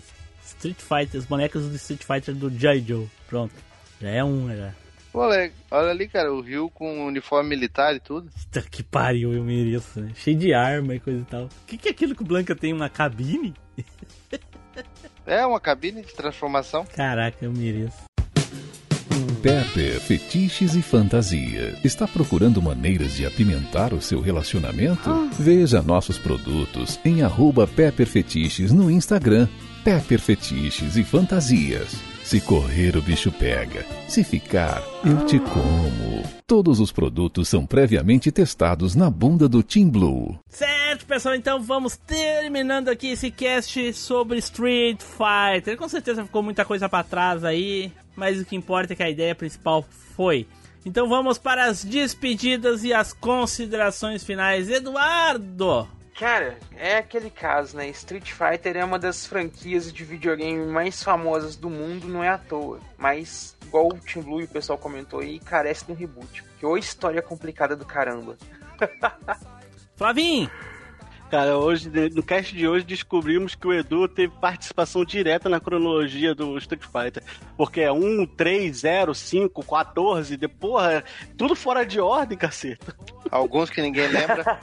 É, Né? Alguns que foram esquecidos. é. Né? E alguns que são o mesmo jogo, aí no caso é o Taylor que é o responsável. É, quando é o mesmo jogo é o Taylor. É o É, tudo Marvel, Marvel Super Heroes. E... É tudo Street Fighter. É. Taylor! Então, muito legal, né? A gente vê que Street Fighter, na verdade, é a versão game do Velozes e Furiosos. E é isso. Certo, pessoal, então vamos ficando por aqui. Fiquem agora com a leitura de e-mails e os recadinhos e até a próxima viagem no tempo. Tchau!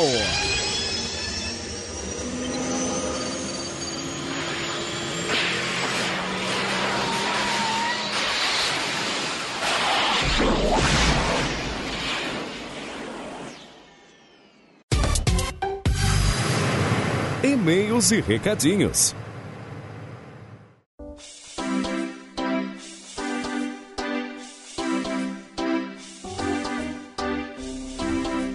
Saudações, machineiros do meu Cocorô! Eu sou Eduardo Filhote, sejam muito bem-vindos a mais uma leitura de e-mails e comentários aqui do MachineCast. E me acompanhando, servindo o meu cafezinho maroto de sempre, o nosso eterno estagiário Flavinho! Fala aí, meu caro!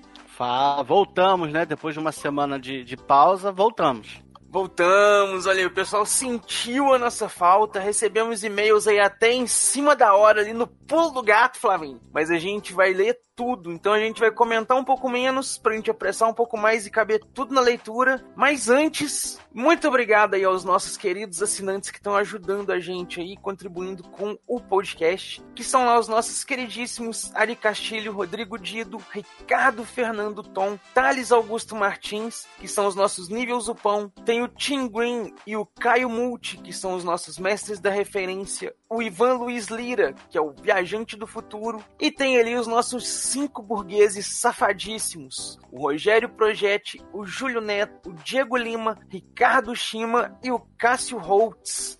E essa galera aí também tá ajudando bastante a gente através do Pix, galera. Então, se vocês quiserem contribuir com o Pix, é só pegar os dados aí no post ou chamar a gente aqui no grupo do Telegram também, beleza? Muito obrigado aí, gente, por estar contribuindo, apoiando. Vocês são muito queridos, muito obrigado mesmo. E pra gente poder ler tudo aqui rapidíssimo na íntegra, a gente vai comentar menos e vai ler mais. Então, vou começar puxando o primeiro aqui, que é o e-mail do Ricardo. Ricardo Fernando Tom, que mandou sobre o cast 255 filmes baseados em livros. E ele manda aqui: Olá, queridos leitores de obras literárias televisionadas pela nossa nostálgica TV aberta. Muito bom esse episódio 255, filmes baseados em livros. Mais um episódio em que os participantes fugiram dos títulos óbvios.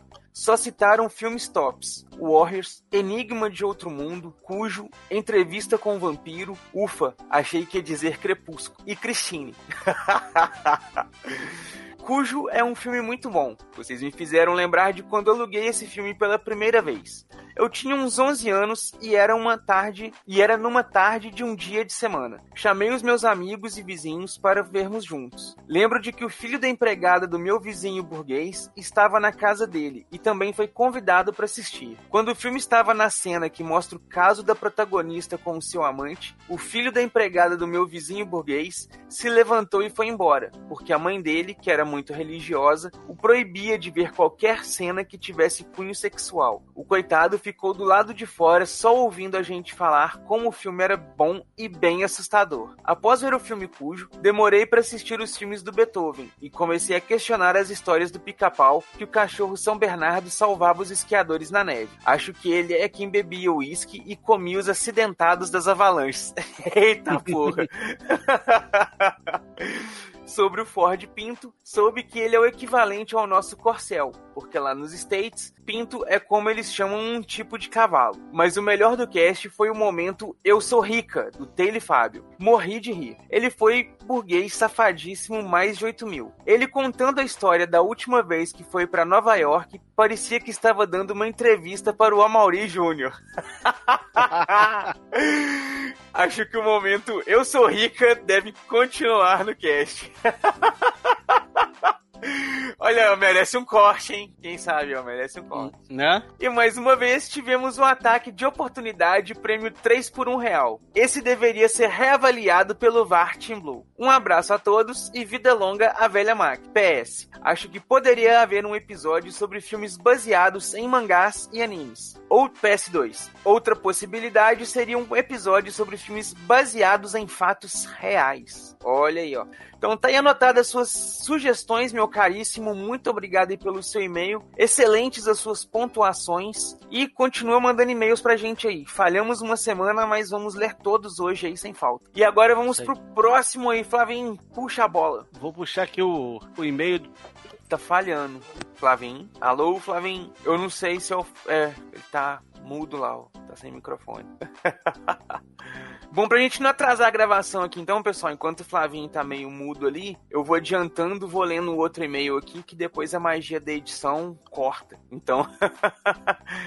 Eu vou ler o próximo e-mail aqui, que seria agora o e-mail do Zachary Fox, que é aqui um assunto cast 256, papel higiênico e fogueira para os hereges. E ele manda aqui o seguinte: Reis Moldion, nada de bom dia, boa tarde ou boa noite. Vamos direto para as pedradas e porradas. É fogo e enxofre. Vamos dos mais nefastos aos quase perdoáveis, mas não escapa nenhum. Queimem esses hereges. Primeiro é a Driports, projeto de Pokémon, junto com o russo, T2 do Paraguai. Sim, os dois precisam dividir o topo das escolhas nefastas. A Driportes eu a defendi no cast 254, onde escolheu o Vash de Trigon, mas aí ela vem no cast 256 e me dá uma de Tail no cast 248. Como ela não gosta de RPGs e não gosta de Final Fantasy, deu tela azul no meu cérebro. Erro, tilt. Tico e Teco entrou em painel. oh, entrou em pane. Aliás, perdão. Tudo que os RPGs usaram nos consoles durante os anos, até os JRPGs ficarem mais ocidentalizados, sem batalhas de turno, mais ação, foi ditado pela série Final Fantasy. Pode pegar qualquer RPG da época e será basicamente um Final Fantasy. O Final Fantasy VII tem a fama maior por ser difundido pelo PS1, mas tem quase tudo que os antecessores têm, até simplificando, pois não tem o esquema de jobs do 3 e 5, que curiosamente é uma coisa que você deve gostar do Final Fantasy Tactics. Já o russo, o motivo é simples, mas também buga completamente o cérebro. Uma versão anterior, principalmente se for o primeiro jogo da franquia, tende a ser inferior a uma versão mais nova. Vídeo Street Fighter 1 e o Street Fighter 2. Mas olha que vendo Diablo e Diablo 2, as diferenças não são tão gritantes assim. Mas é que nem você jogar Resident Evil 4 e querer xingar o Resident Evil 1 de lixo. Jogar o Ace Combat 3 e malhar o Ace Combat 1. A Pokémon e o T2 do Paraguai vão abraçados para a fogueira dos hereges de primeira. Segundo é o Spider. Taikei Baigon e chinelo nele. ah, voltou o Flavinho aí, ó. Outro pra bugar qualquer racional. Passou batido pelo Resident 2? Outro motivo. Não, qual motivo, razão ou circunstância para tal coisa? Tem defesa? Não, nenhuma. E mesmo é, não, é o mesmo que não dar bola pro Street Fighter 2 ou pro SS2. É o que? Não sei, pro SS2 eu vou, me perdoa, não estou sabendo qual que é. Ou pro King of Fighters 94. Em jogos de luta, ou pro Top Gear 1 e 2, ou Rock'n'Roll Racing nos jogos de corrida. Ou Sonic e Mario nos jogos de fase. Não tem como ter vivido a era PS1 e não ter jogado Resident Evil 2. Tava vivendo em alguma caverna, só pode. Taquem Baigon e chineladas no E o joguem na fogueira também. Terceiro é o Flavin, o café requentado. Shadow of the Colossus é o básico e ao mesmo tempo profundo. Básico porque ele vai direto ao ponto. Shadow of the Colossus está para, não, está quase para um Street Fighter 2 de ação e aventura. Simplesmente se enfrenta os lutadores, último chefe e se vê o final. Mas é só isso? Você pode dizer.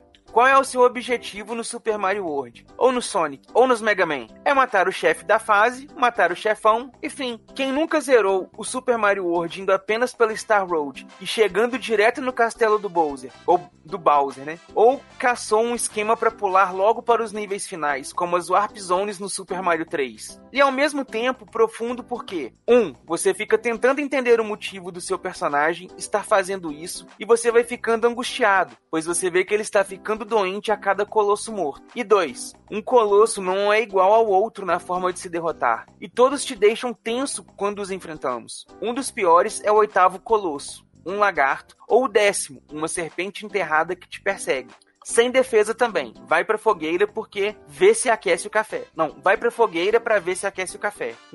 Quarto é o Team Blue, projeto mal acabado de ditador buguês safado. Aqui é basicamente o mesmo caso da entortada de nariz dele com o Top Gear 2. Mexeram naquilo que vinha antes, não gostou. O agravante aqui é que a mexida mesmo foi nos personagens, apenas isso. Houveram mudanças na jogabilidade, com a inclusão de dashes, recuos e super pulos, estilo King of Fighters Darkstalkers. Mas tudo esquema já conhecido de outros jogos, tirando o parry, usado em World, usa, é, apesar de World Heroes 2 ter algo parecido contra os projéteis. A birra do povo mesmo era não ter Chun-Li, Kami e outros apenas isso. Mas quem realmente jogava com outros personagens além de Ryu e Ken, quem devia ser as escolhas, quem devia ser as escolhas de uns 80% dos jogadores, e por isso eles estavam no Street Fighter 3. Engraçado que se comparar com o primeiro Street Fighter Alpha, temos apenas dois personagens a mais de caras conhecidas da série Street Fighter para escolher de cara. Ninguém venha me dizer que conhecia Adon e Bird do primeiro Street Fighter, que é mentira. Nunca vi uma máquina do primeiro Street Fighter e só vinha saber do primeiro jogo, do primeiro jogo anos depois. Na minha opinião, o que contribuiu mais para a birra do povo foi a dificuldade de se conhecer o jogo. A máquina usava CPS 3 e a placa era caríssima para um arcade e isso, junto com a popularização dos jogos 3D, serviu para um insucesso. Quase dá para entender a escolha do Team Blue, mas vai para fogueira pelo mimimi também por ser ditador. Queimem os hereges. Rage Mode Off. Eita, que foi só muralha de texto aqui de queimação de, de, de ódio. Agora que ele desligou o Raid Mode aqui, vamos ver. Integrantes da velha máquina, foi um ótimo cast como sempre. Bom demais ter a participação do Spider de novo. Só senti falta daquela finalização do Team Blue. Spider, será? Será Abraço a todos e vida longa à velha máquina. Abraços, Zachary Fox. Olha aí, meu caro Zachary Fox, muito obrigado aí pela sua muralha, pelo seu imenso texto em modo raid. Aqui foi lido na íntegra todo o seu xingamento aí para você não ficar chateado. Muito obrigado aí. Continua mandando mais muralhas para nós, mesmo que seja de xingamento. Não tem problema não. E agora, voltando à nossa ordem natural dos eventos, vai lá, Flavinho, puxa o próximo para nós aí. Se eu, se eu não cair, então vambora. Que, que o, o e-mail é do Ronaldo Carlos Gobato e o assunto, Edu, você não é chato. Mas isso eu já sabia. Muito obrigado. Vamos lá. Boa, próximo e-mail. Mentira. Né?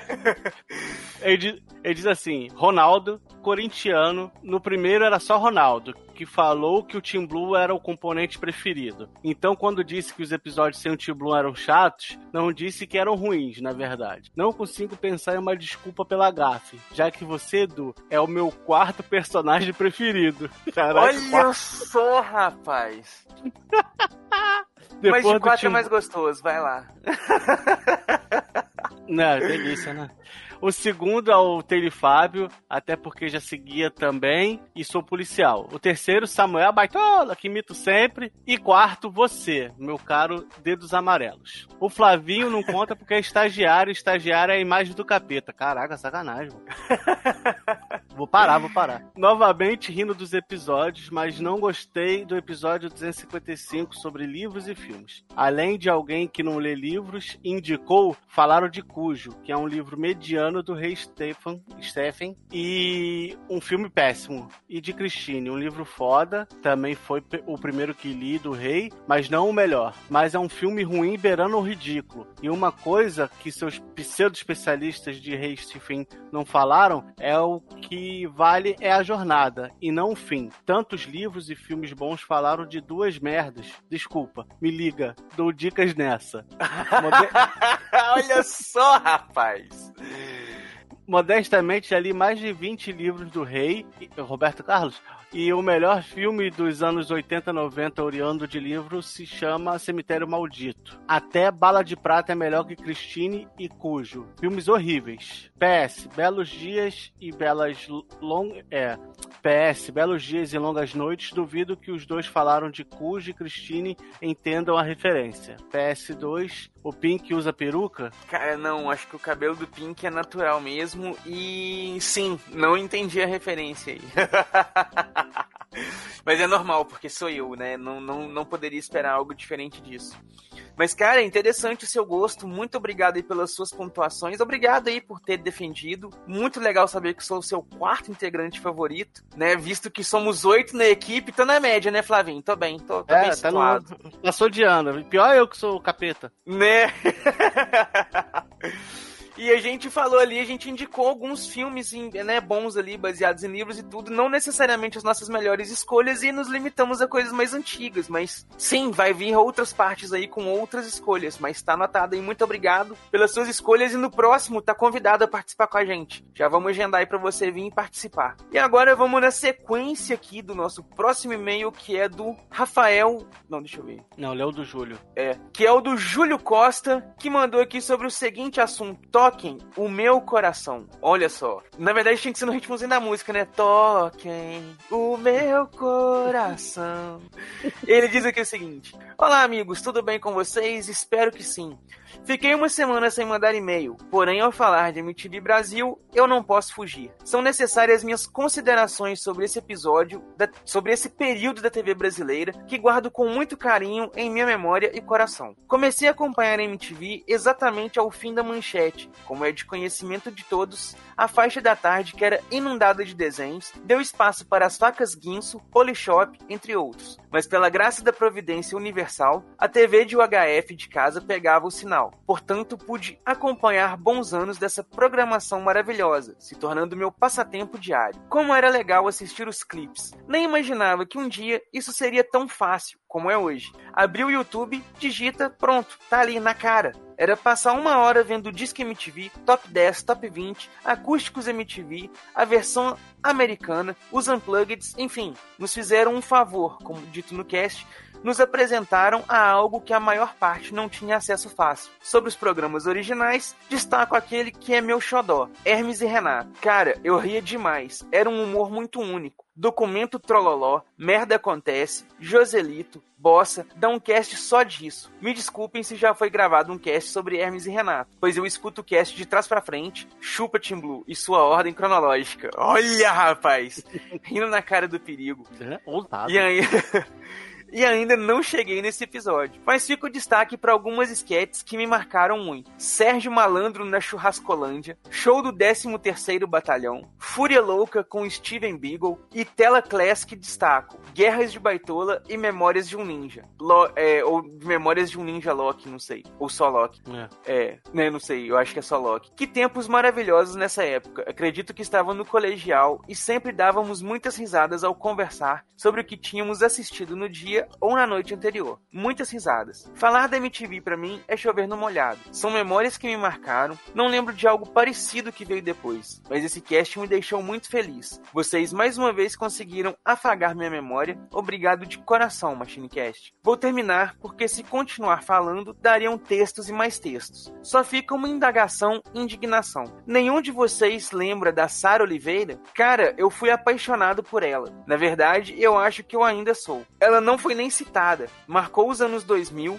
Eu sei que passaram muitas mulheres bonitas por lá, mas ela não era modelo nem nada. Mas eu amava ver ela. É aquele, é aquele tipo de beleza que vem de dentro. Tá, já rasguei muita seda pra ela. Parei. E sobre o Rock Go, fica a lembrança das propagandas, como Caninha Curió e o grande conglomerado Paulo Bonfá Ringling Brothers Capilar Consultants. Vou mandar algumas imagens para ilustração. E ele mandou pra gente aí no e-mail. Vou parando por aqui mas fica lombada, sem dó e sem medo. Vocês conseguiram, MachineCast. Vocês conseguiram. Um forte abraço de seu amigo no tempo, Júlio Costa. Olha aí, rapaz. É isso que é importante para nós. É a gente produzir o conteúdo e vocês mandarem esse e-mail para nós, muralha, assim, falando que a experiência foi bacana para vocês, que vocês se identificaram, que tocou, afagou, como disse aí o Júlio, a memória afetiva de vocês. Isso pra gente é muito bom. Ou então, como fez o Zachary Fox aí, mandar também o veneno puro, destilando o ódio que a gente despertou com as nossas opiniões para você. Também é muito válido, então manda também, continue. Não fiquem com medo. Muito obrigado aí, Júlio. Continua mandando e na próxima manda maior ainda. E, Flavinho, puxa o próximo para nós aí. O próximo é do Rafael Heleno de Camargo Barbosa. E ele diz assim, é sobre o Cash MTV. E ele diz assim, Dobroje outro, para o russo que nunca tá nos e-mails. É, é outro para você também. Bom dia para os outros.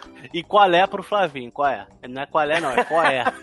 Não tem o L, é qual é. Né, é qual é. Qual é? Qual Gostei é? bastante do cast da MTV, só burguês e safadíssimo. Tive a MTV em casa só em 2000 com TV a cabo da Horizon, Horizon. Antes disso, às vezes conseguia pegar o sinal pelo canal 32, mas muito eventualmente. Hermes e Renato e o Comédia MTV do finalzinho da emissora são os programas que eu mais gostava. A VJ favorita é a Sabrina Parlatore, porque ela nem, é, nem humana é, é um ser arcadeando neste plano de existência. Quanto a Penélope Nova, adorava ela quando era gordinha. A Penélope bombada dá medo de quebrar o berimbau. Que isso, gente? Eita!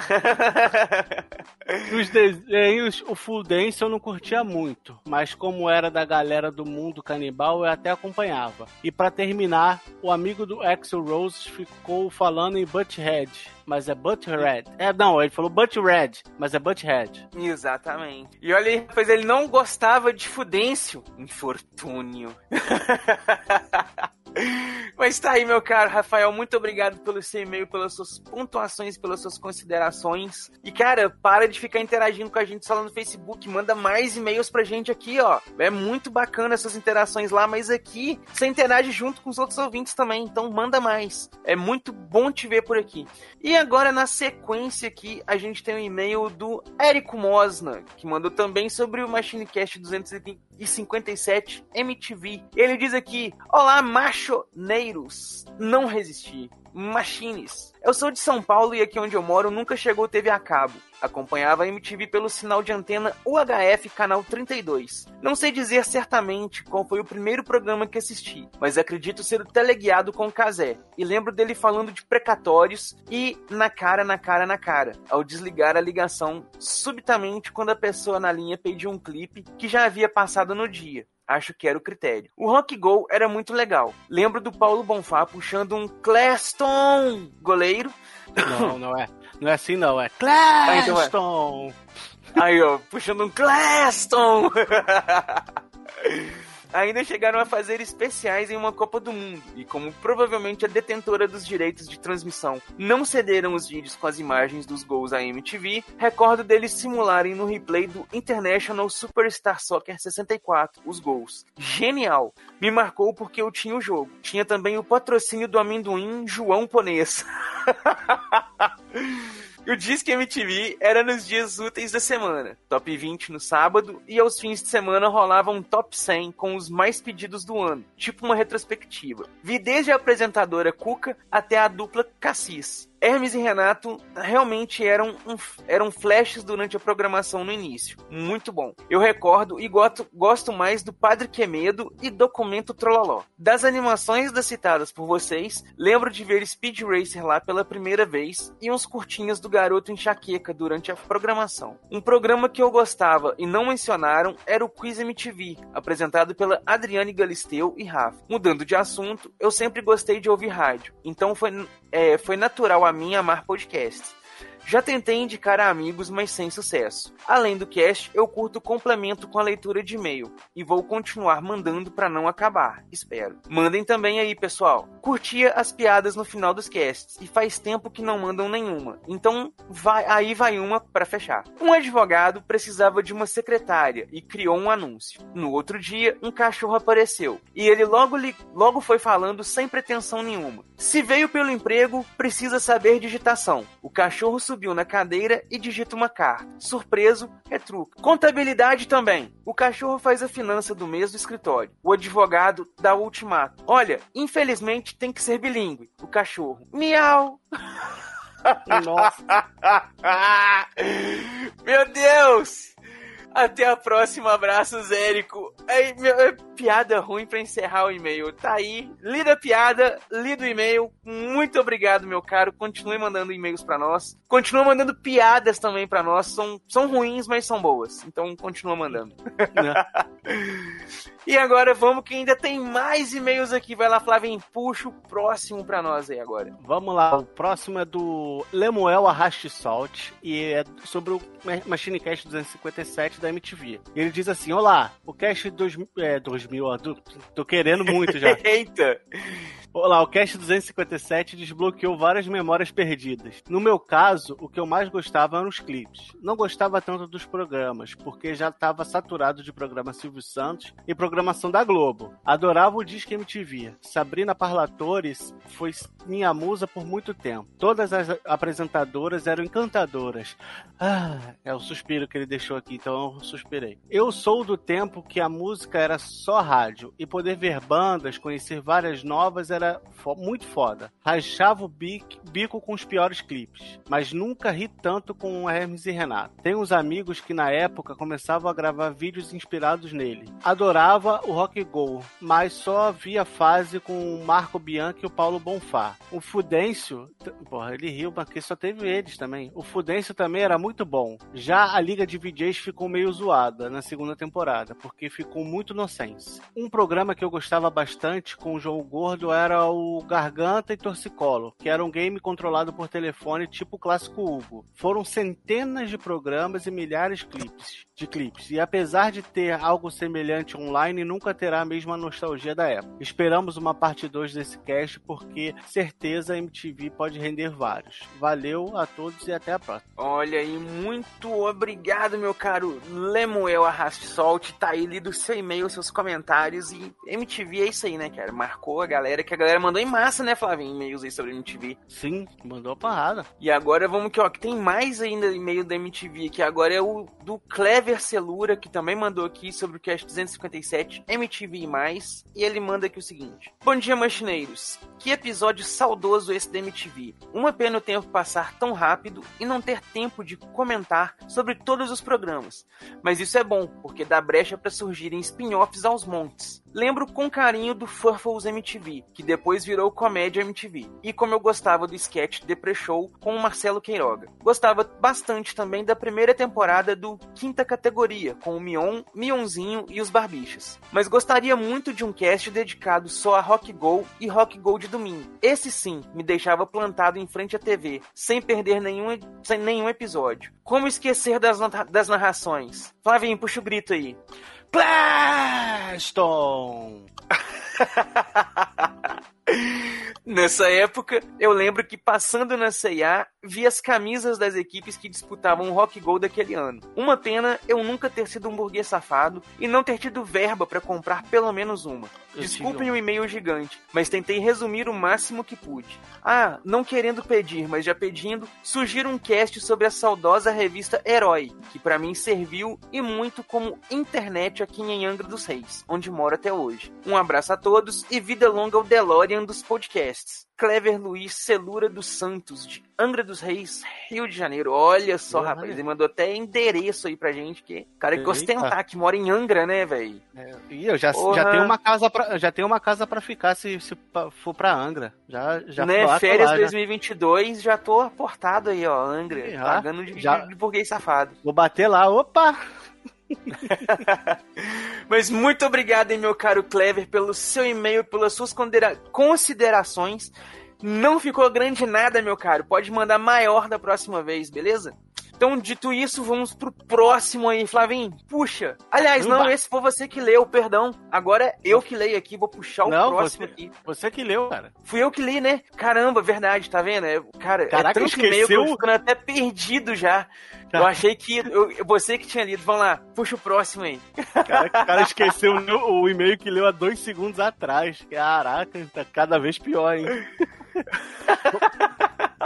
Vamos lá, o, o próximo e-mail é do Ale Távora e é sobre o cast do 257 da MTV. Salve pessoal, salve grande benemérito do nosso Vasco da Gama, Flavinho. Salve, saudações vascaínas. Bom, para Príncipe da Condessa, entendedores da referência de As Chaves entenderão. Nunca na vida interagi com o cast através de e-mail ou equivalente. Essa é a primeira vez. Eu ouço o cast enquanto dirijo para o trabalho. São 22 quilômetros. Prestei bem atenção no cast da MTV, porque lembro bem de quando começou na TV aberta aqui no RJ. Era canal 13. Na parte dos desenhos nacionais, vocês esqueceram do Garoto Chaqueca. Eu me amarrava nele. De noite também passava Desert Punk, anime curtinho que eu re- recomendo demais. Passava depois de Flux, se eu não me engano. Quanto aos VJs, faltaram a Tite, que na minha concepção a MTV não sabia o que fazer com ela de tanto programa aleatório que ela apresentou. Marina Persson, que apresentava o jornal MTV. Léo Madeira, que eu achava ele deslocado lá. Nos verões tinha um Luau MTV, que eu não gostava, mas o pessoal da minha escola se amarrava. O Hermes e Renato tinham o quadro do Palhaço Gozo, que era o meu favorito. Enfim,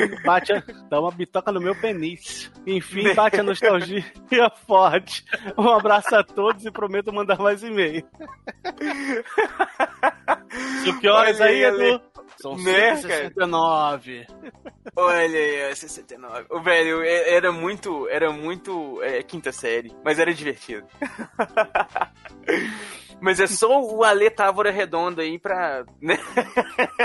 ter invocado aí pra nós. Muito obrigado, meu caro, por ter mandado seu e-mail e ter compartilhado com a gente. Seja muito bem-vindo à leitura de e-mails e comentários. Continue mandando pra nós aqui seus e-mails, continue participando com a gente.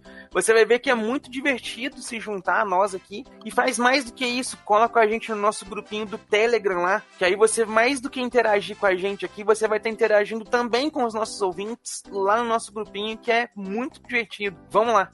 E O próximo e-mail que a gente tem aqui agora, Flavinho, é o do André Elitoigo, que também mandou sobre o cast 257, e ele diz aqui o seguinte: Buenas machineiros. Em relação ao cast 257, senti a falta da citação de vários VJs clássicos. Minha lista de esquecidos: Chris Couto, Chris Nicholas, Fábio Massari, Edgar e da Cuca, Sara ficou no disque depois da saída da Sabrina, Didi Wagner, que estreou junto com o Mion. Abraço a todos, André Toigo. Então tá aí, meu caro, tá lido aí a sua lista. Muito obrigado por ter lembrado dessa galera toda aí.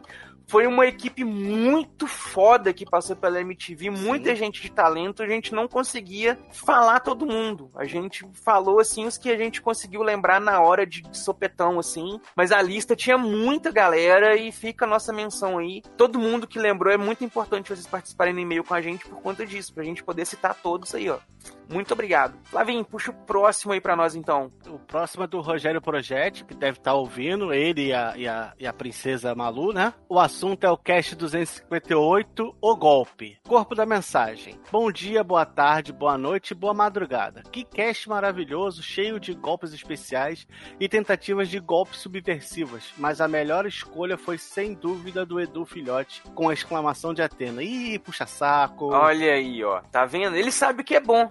E que capa linda foi escolhida para esse cast. Mas o melhor golpe foi do Zuil, que com o golpe do Pix em cima do sorteio honesto. Bom, Bom por hoje é só, um abraço a todos e até a próxima, na mesmo machine horário, vida longa, velha, máquina. Olha, e muito obrigado, meu caro Rogério Projetti, valeu por escolher meu golpe.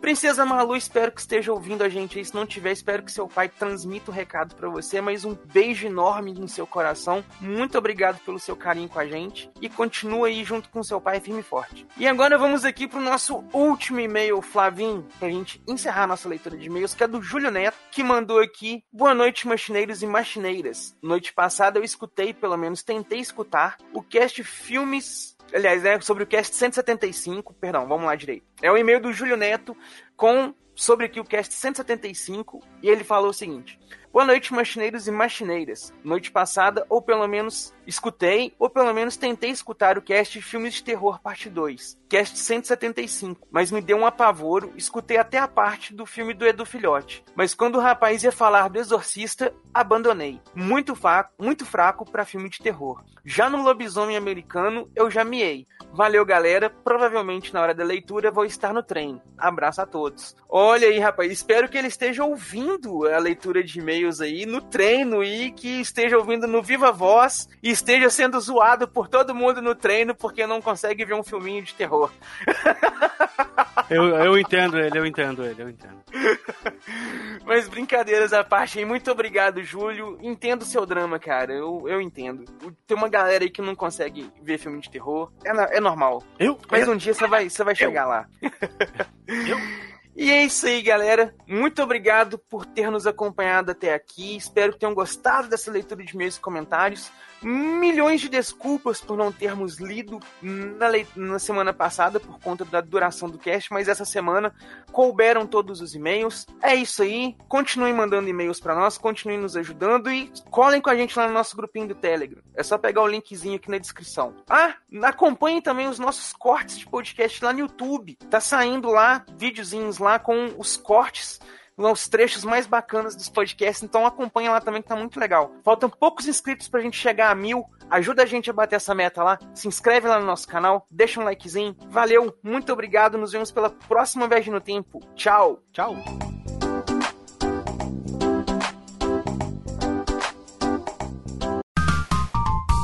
Os bastidores da velha máquina. Taylor, responde, Taylor, que microfone USB é esse que tu tá usando aí, cara? Eu não sei, tu- de onde é que tu tirou isso? Compartilha a tela com a rapaziada aí pra gente ver. Aí só vai dar o Taylor revelando os, os X vídeos dele lá.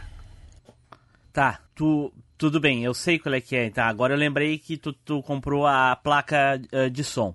Porém, a, tua, a placa de som tu comprou errada, lembra? Ela não funciona no teu headset. Eu já te falei isso. Ou seja, tu enfiou esse plug do caralho aí, só que ele não vai funcionar, cara, porque não é pra isso. Eu te falei que não funcionava. Tu comprou o adaptador. Tu botou virado, então. É, tá Tem que botar nas corzinhas certinho. Verde no verde, o rosa no rosa. Ai, Piriguete.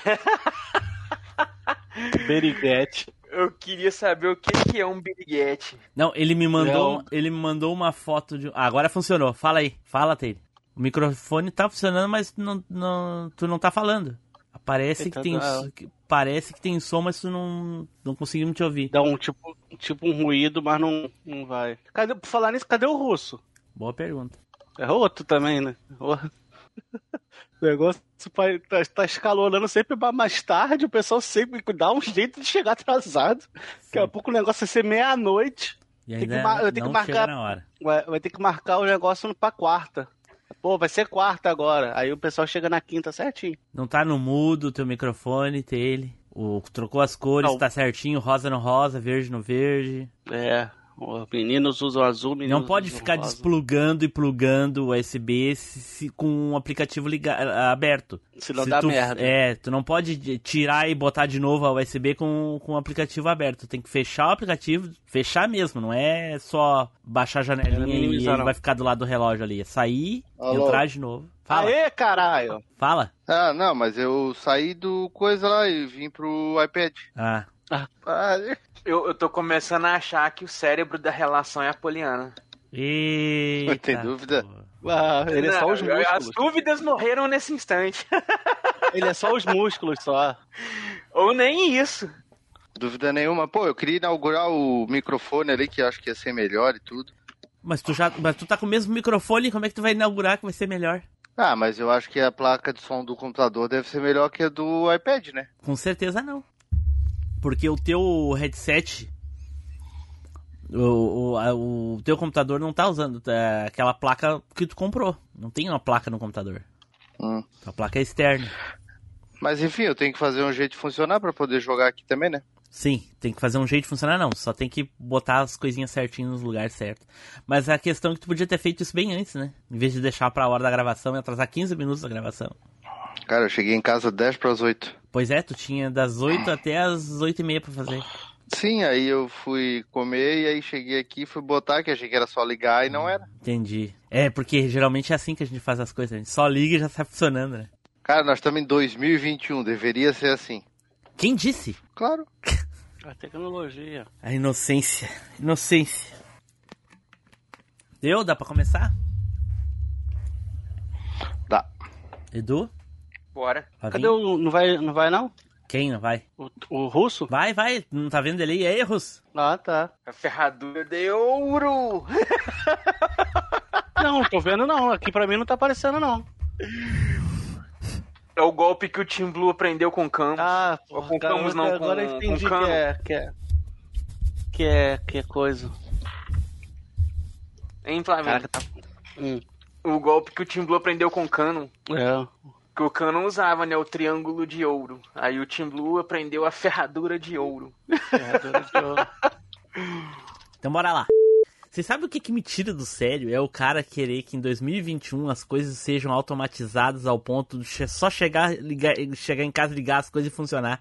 Mas aí o cara tem um aparelhinho com duas bundinhas, uma verde e uma rosa. E ele tem do outro lado dois pintinhos, um verde e um rosa. E ele pega e bota trocado e quer que as coisas funcionem. Óbvio. Mas ele não é da, ele não é do, do ad- adepto dos meninos usam azul e as meninas usam rosa. Pra ele qualquer pino tem que ser da cor que ele quiser. Então o pino verde quis ser rosa, o pino, pino rosa quis ser verde.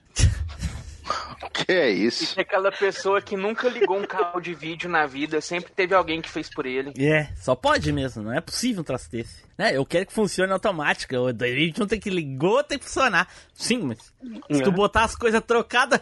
Porra, é, porra. ah, Meu Deus. É porque Para o mundo é, que eu quero é descer. nível- é Para nível- o mundo. É nível burguês safadíssimo, né, Tim Blue? Aquela pessoa que quando chega tá tudo pronto, ligado, instalado, configurado, não mexeu em nada, só pagou. Aí só aperta, ele liga, pronto. Né? Funciona, gente. Ai, ai, ai. Esse Windows é muito complicado. Ah, o Windows, é, é o Windows que os plug, os plug analógico que tu tem que colocar com a mão é culpa do Windows, tá certo. O maluco Tá é certo. O problema do né? hardware é o software. Tá certo. Agora eu entendo porque. Agora eu entendo porque que ganha vida batendo nos vagabundos. Só pode, é a única coisa que sabe fazer é bater, agir com violência. Aquela Negativo. Se tiver, uma, uma- mesa. se tiver uma, alguma coisa eletrônica na arma que ele precise adaptar pra poder trabalhar, deu, acabou. Vai, vai, acabou, acabou. Vai ficar só dirigindo e aí lá. A pólvora não é eletrônica. Não, dirigindo o carro, dirigindo o carro manual dos anos 80, porque esses carros de hoje em dia também tudo automático, ele não vai conseguir. É, Óbvio, mas aí vai o governo de Santa Catarina é miserável, vai, vai comprar só carro velho. Opala. Vai ser o fusquinha da polícia. Com essa mania do Taylor aí de, de colocar os pinos nos lugares errados, será que alguma vez ele já desmontou o Luiz Augusto pra limpar e tentou montar de novo? É, de- de- a primeira vez que ele ia tirar, dá um tiro na cara dele em vez de atirar no vagabundo. Né? Explode o negócio inteiro. Não se preocupe que antes de eu morrer eu levo vocês tudo junto. Ah, já vai esperar a gente de buraco aberto, é isso?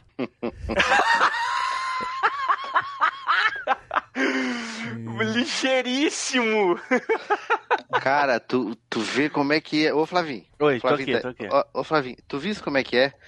É, O Tim Blue Eu contou uma piada, tu viu o nível da forçação do outro pra poder rir? A risada foi, foi, Foi, boa, né? foi. Foi. Puxou lá de dentro, né? Foi, Louro José é foda.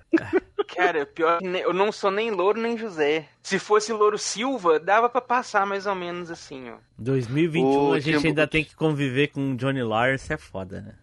Olha o carro Tim Blue é o- ele é tá dirigindo. É, é, o carro que o Tim Taylor tá é o dirigindo Bison, atualmente. O Tim, Blue, o Tim Blue é o Bison e o Edu é o Vega. Aí o pessoal já muda o tema do cast e continua a conversa. né? Vou fazer um cast meus momentos de Johnny Lawrence. Nossa, ele vai ser a, vai ser corte total. O cast vai ser o, o Taylor. Ó, meu irmão, o Fuquinha desse aí, ó. Não ainda reclamou nunca. que os pais deram uma monareta pra ele. Se desse algo mais moderno pra ele, não ia conseguir usar. Porra. Não, não, não, não, mas pera aí. É, isso aí, bem nos isso anos mesmo. 80, não, nos anos 80 aquilo ali já era antigo. Né? Então, cara, era tua cara. Tinha que ser isso aí mesmo, com, com o freio torpedo, porque tu jamais ia imaginar que tu apertava o freio de mão rápido, apertava a mão esquerda, tu capotava a bicicleta, jamais ia Ah, pensar nisso. Aí, Timbu, eu imagina com- acabei de. Cara, eu acabei de descobrir, de perceber, na verdade, por que, que o Taylor ficou tão puto de ter ganhado a Monareta. É. Ela não tinha Fala. rodinha, então ele não sabia andar com ela. Por isso que ele ficou puto. Tinha que ser uma bicicleta que ele soubesse andar, tinha que ser mais arcaica, tipo um Velotrol. Aí ganhou uma bicicleta mais moderna, fudeu. É que nem Porra, vocês tamo- com duas Nós rodas. estamos só. justamente falando que ele ganhou algo antigo e eu duvido dizer que ele ganhou algo moderno. Mas- Caralho. É, o ué, porque o que, que Velotrol. acontece? A monareta já é pra quem sabe andar de bicicleta, entendeu? O cara já sabe equilibrar só em duas rodas, já sabe usar o freio na mãozinha ali bonitinho. Não é aquela Hum. bicicletinha Mas a monareta não era freio na mão, rapaz, era no pé, Era torpedo. Ah, pois é, ó, tá vendo? Não era igual o Velotrol Baby que a mãe ia empurrando. Aí o Taylor ficou puto, não tinha quem Edu, Edu, empurrasse Edu, ele. Edu, não fale de épocas em que você nem existia. Que você estava longe de existir ainda. Limite seus anos 90. Rapaz, eu sou E- dos anos 80. Que é dos anos 80, não sabia nem que tava vivo até 91. Eu, eu, eu não vou discutir isso com ele, não, porque como eu sou de 87, quase 88, então é mais ou menos isso mesmo. Bom, segundo Freud, como as memórias a gente só começa a arquivar a partir dos seis anos, de fato, aí é só tô- 90, e o Edu tá esperando 91 pelo dia que a dele vai começar. O, o- o Edu, o Edu tem 5 anos e meio, já dá 20 anos já. Vamos lá então. Memória de peixe de aquário. Memória de inimigo do, do Assassin's Creed. Rapaz, eu já tive até personagem inspirado em mim, você tá achando que a Dory é plágio de quem? A Dora O esquece o das coisas? Dory, A Dory. Dory. A Dory. Procurando Nemo. Ah, Mas é. É. bom porque o, pro Edu ele sempre tá numa casa nova, né? Ele entra dentro de casa, nossa, uma casa nova. namorado Quando ele novo. chega no quarto, ele já esqueceu onde tá a porta. Sempre a, pre- a estreia do. Machine. É. Na verdade, o Edu Cara, deveria que- fazer aquele filme que- lá da, do, do. do. Adam Sandler, aquele como se fosse a primeira vez. É. Cara, e, e pior que. Misturado com trabalho, clique tô ainda, porque a vida dele é um fast forward, assim, né? Olha só, Não. mistura com Não. clique ainda. Não, falar pra pô, vocês fast, tô fast menos- forward com maconha? Não. Uh, tu enxerga tudo lento. Não, mas eu, o personagem ali tinha os lápis ali que ele nem lembrava que tinha feito tal coisa. Cara, É. e pior que no meu trabalho lá agora eu tô mais ou menos assim, porque é, tem vários fornecedores assim que eu, que eu atendi a primeira vez quando eu tava com o cara que tava saindo do trabalho lá, né? Então, agora que deu 30 dias assim que eu tô atendendo alguns fornecedores de novo, o cara chega na loja, só do cara me ver, o cara lembra, não sei o que, vem contar a casa e tudo, eu tô olhando assim e falo, fulano, quem que é tu que eu nunca vi na minha vida? chegou, chegou um caminhão com 200 caixas do mesmo produto. Eu, Porra, o que que foi? Ah, tu veio, me ligou um dia, pediu, no dia seguinte pediu de novo, aí no outro dia me pediu de novo, fui anotando, pô. Né? E o cara falando assim, tá, e aí, como é que tá a loja? Não sei o que, a última vez que eu vi teus produtos tava legal. E, Quem é você, Fernando?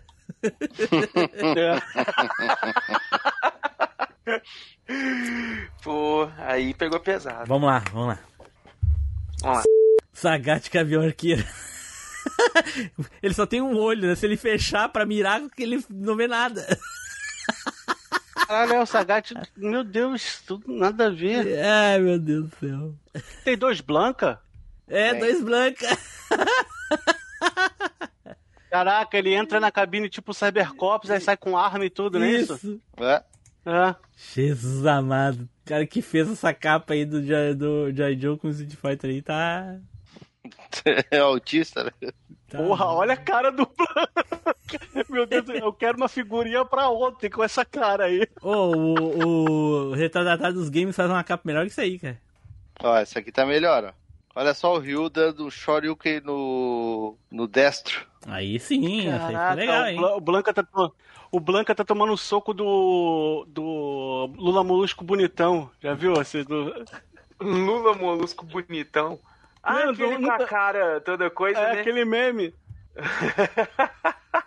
Pior é essa, essa versão aqui deles, ó, que saiu no estilo de G.I. Joe grande. Jesus.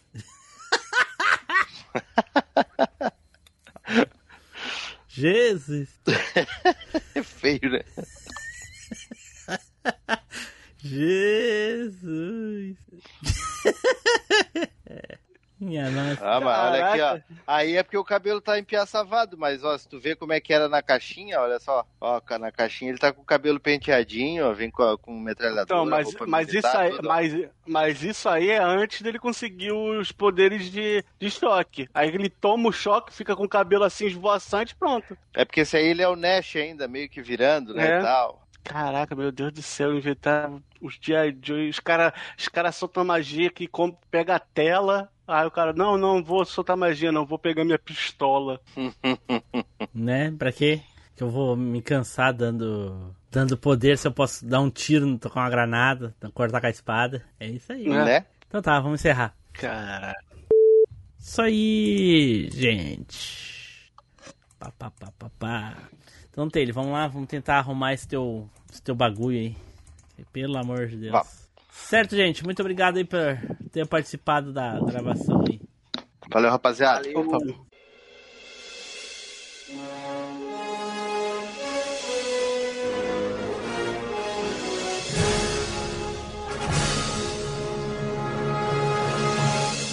Estamos encerrando mais um MachineCast. Se você voltou no tempo, mande um e-mail para contato@machinecast.com.br.